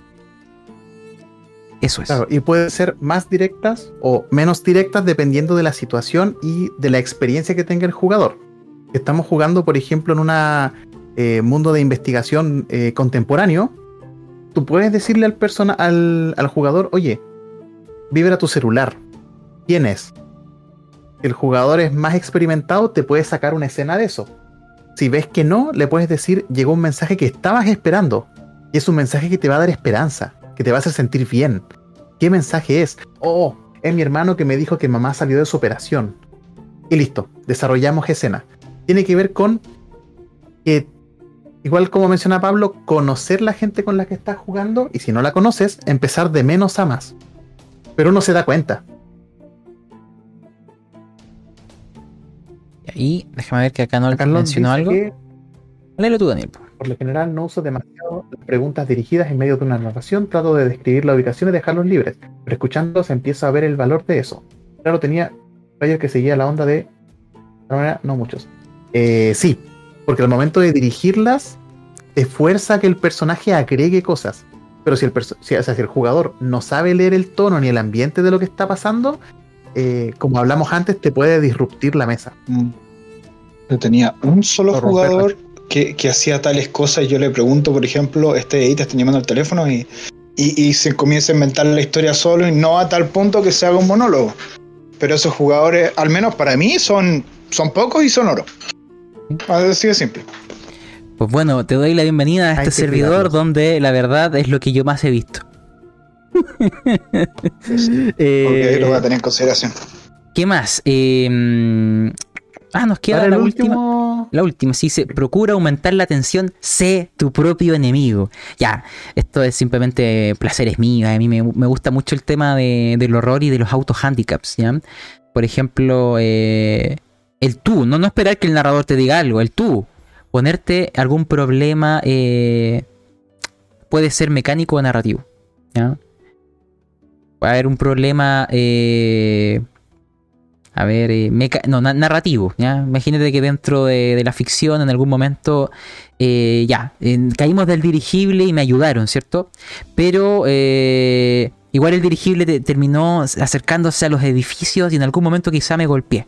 Ya, Sufrí 5 puntos de daño, eso es mecánico, pero yo después puedo decir que tengo un brazo dolorido o de alguna manera tengo el brazo en el, brazo en el cabestrillo, eh, no puedo ocupar mi mano izquierda por en este caso algunos días y dentro de la ficción yo me estoy imponiendo ese handicap. porque la ficción lo sustenta. Eh, también, esto bueno, son más placeres míos, ese es yo decido fallar la tirada, no lanzo, voluntariamente la fallo. Me gusta también eso, especialmente en momentos de tensión donde es coherente con mi personaje, o una tirada de, de, de cordura o algo así, y disfrutar el, fallo. Hay momentos donde es más entretenido fallar que tener éxito. Y a mí me gusta dar la oportunidad de que en, juegos en donde fallar es entretenido, que son los juegos de horror, tú puedas, si quieres, decidir fallar voluntariamente. Eso me pasa mucho en los one shots, esos one shots donde nunca fallas la tirada de, cordura, por ejemplo, y nunca eh, tienes acceso a esa parte entretenida del juego. Entonces quizás eh, que fallen, o que lancen con desventaja. Aunque el sistema no te diga que lancen con desventaja, yo quiero lanzar con desventaja porque a mi personaje esto le está costando mucho. ¿Por qué? Y aquí, bueno, se va a explicar con su trasfondo, lo que tú quieras, pero esta tirada la voy a lanzar con desventaja. No porque el narrador me dice, ni porque el sistema me dice, porque yo lo digo. Porque a mi personaje esto le cuesta mucho. Y para reflejarlo mecánicamente, o fallo, porque quiero fallar, o lanzo con desventaja para imponerme un hándicap a mí mismo, para reflejar la dificultad que estoy sufriendo. Entonces yo estoy siendo mi propio enemigo. Para aumentar la tensión, el sabor, para divertirme a veces eh, en la dificultad. Y dependiendo de las escenas, tú puedes crear cosas muy maravillosas eh, poniéndote handicap a ti mismo. De hecho, creo que Daniel dio uno de sus ejemplos en la sesión Pasta Brava pasada. Este mago que le tenía pánico, fobia al fuego y en algún momento tiene que eh, enfrentarse a unas criaturas que eran de hielo. Y él, conoce los conjuros, los estudió, pero le tiene fobia al, fuego y le cuesta mucho eh, manipular y lanzar la bola de fuego. Entonces claramente ahí se enfrenta con una dificultad. Esa dificultad se podría resolver de forma narrativa o quizá de forma eh, mecánica, en donde, por inventarte, hay una tirada que hay que hacer y, yo y la lanzas con desventaja al mago. O el, o el Yeti eh, lanza con ventaja su tirada de salvación para reflejar que la duda y miedo del mago, eh, las fórmulas tienen quizá errores. Ya los movimientos no fueron fluidos. Y le estamos dando una consecuencia mecánica a un problema narrativo. Y eso, ese tipo de handicaps eh, dan mucho sabor, dan mucho sabor. Y son entretenidos de jugar. Para ir cerrando y aprovechando esa instancia, justo lo puse acá como póster ya está subida la pasta brava anterior, el capítulo 4, donde hablamos de esto eh, con mayor holgura. Así que les sugiero que si quieren más tips para jugadores y jugadoras, vean ese capítulo porque estaba muy bueno. Y yo creo que para cerrar lo que mencionaba Pablo, recordemos que el juego de rol funciona como una historia y en la historia se mueve por el conflicto. Por ende, aumentar la tensión aumenta también el grado de satisfacción cuando pasa el clímax y la resolución. La tensión es importante y hay que saber ocuparla yo cuando estaba en una partida de Pasión de las Pasiones, eh, había un conflicto medio complicado y lo que pasa es que en un auto estaba el amante de uno de los que estaba metidos. Y eh, yo le dije a la jugadora, ¿cómo puedes aumentar la tensión de esto? ¿Cómo esto va a ser más intenso? Me dijo, no. El amante que, la amante que estaba en el auto logró zafarse, salió corriendo y se interpuso entre su amante y yo que tengo la pistola. ¿Cuál es el tema? Yo conozco al amante. Y ahí se ve el conflicto que aumentó mucho y todos estábamos sujetándonos de la silla porque cualquier cosa que podía pasar significaba muerte. Así que la atención es clave para uno tener la atención de los jugadores y que la resolución sea más épica. Y hoy hay un mensaje de, de Chris. Eh, oh, mira qué bonito dice. A ver, léelo tú, Daniel. Eh, chicos, fue genial escucharlos un rato. Me dieron deseos de volver a jugar muy pronto con ustedes. Chris es un jugador eh, recurrente en mis mesas. He estado muy en plan de crear últimamente. Eh, entre paréntesis, fue el creador de Kafka, que está subido por Primigenia Austral para que lo vean. Juego de horror corporal. Ah. Y muy buenos tips. Son unos grandes referentes roleros. Muchas gracias. Y admiración hacia nosotros. Muchas gracias. Ah. Se hace lo que se puede.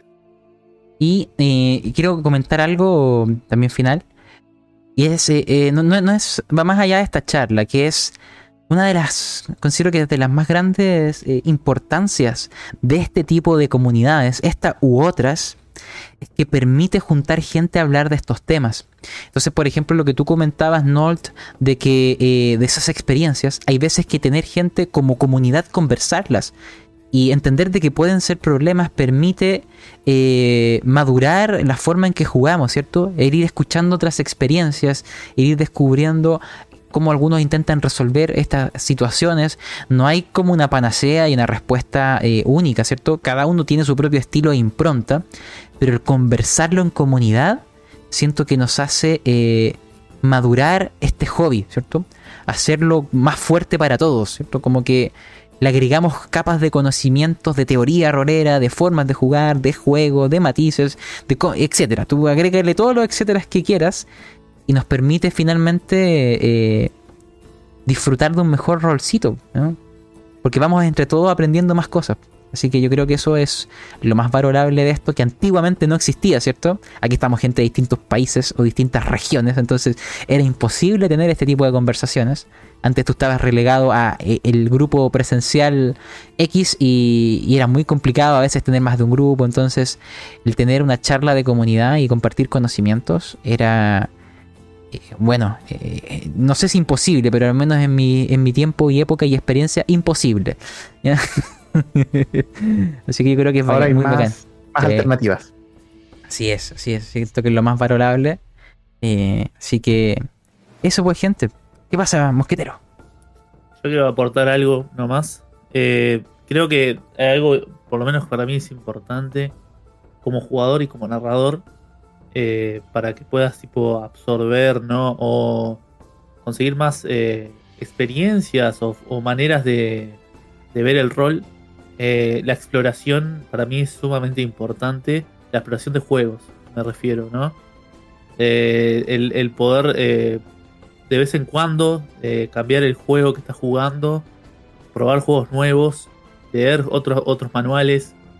Siempre es algo que es enriquecedor a la hora de, crecer, digamos, a nivel de, jugador o, o, de narrador, me parece a mí. Es algo, es algo importante para mí siempre explorar porque empezás a encontrar maneras o formas que otros diseñadores o otras eh, personas ¿no? que hacen rol eh, ven, ¿no? Tipo, tipo de situaciones, cómo las resuelven, cómo, cómo, qué cosa te puede ayudar, ¿no? Para que vos puedas extraer como jugador o como narrador, implementarlo en tu mesa. No siempre tenés que jugar el mismo juego, pero podés traer cosas de otros juegos a ese juego para mí es, sumamente importante eh, es eso, ¿no? El poder, el poder explorar y, y obviamente poder charlar con otras personas, ¿no? Sobre este tema. Sí. El ser comunidad. Eso que mencionamos. Eso que menciona Mosquetero, también lo hablamos en una pasta brava anterior que tenía que ver sobre nuestra experiencia con sistemas y qué cambios podemos agregar. Y es muy interesante quedarse con lo bueno y desechar lo que no nos gusta tanto. Pues son herramientas. chiquillos, yo estoy en la hora. Claro. También.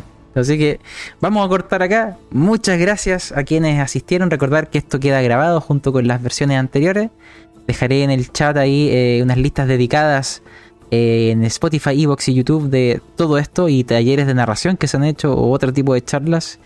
Eh, así que eso pues gente, gracias por asistir y recordar que en 15 días más hay otra pasta brava que es el domingo, el primer domingo de diciembre, no me acuerdo cuál era, el 2 o 3, pero está, de hecho, espérense, espérense, espérense, espérense, está aquí arriba, voy a inmediatamente compartirlo, compartirlo, eh, acá, eh, acá, ya, esa es la del 3 de diciembre, eh, ah, no te preocupes, y hay otros eventos que se vienen, mañana hay un evento de eh, un juego de, de improvisación, y hay uno interesante que el, próximo sábado, que es la segunda jornada de lectura y narración.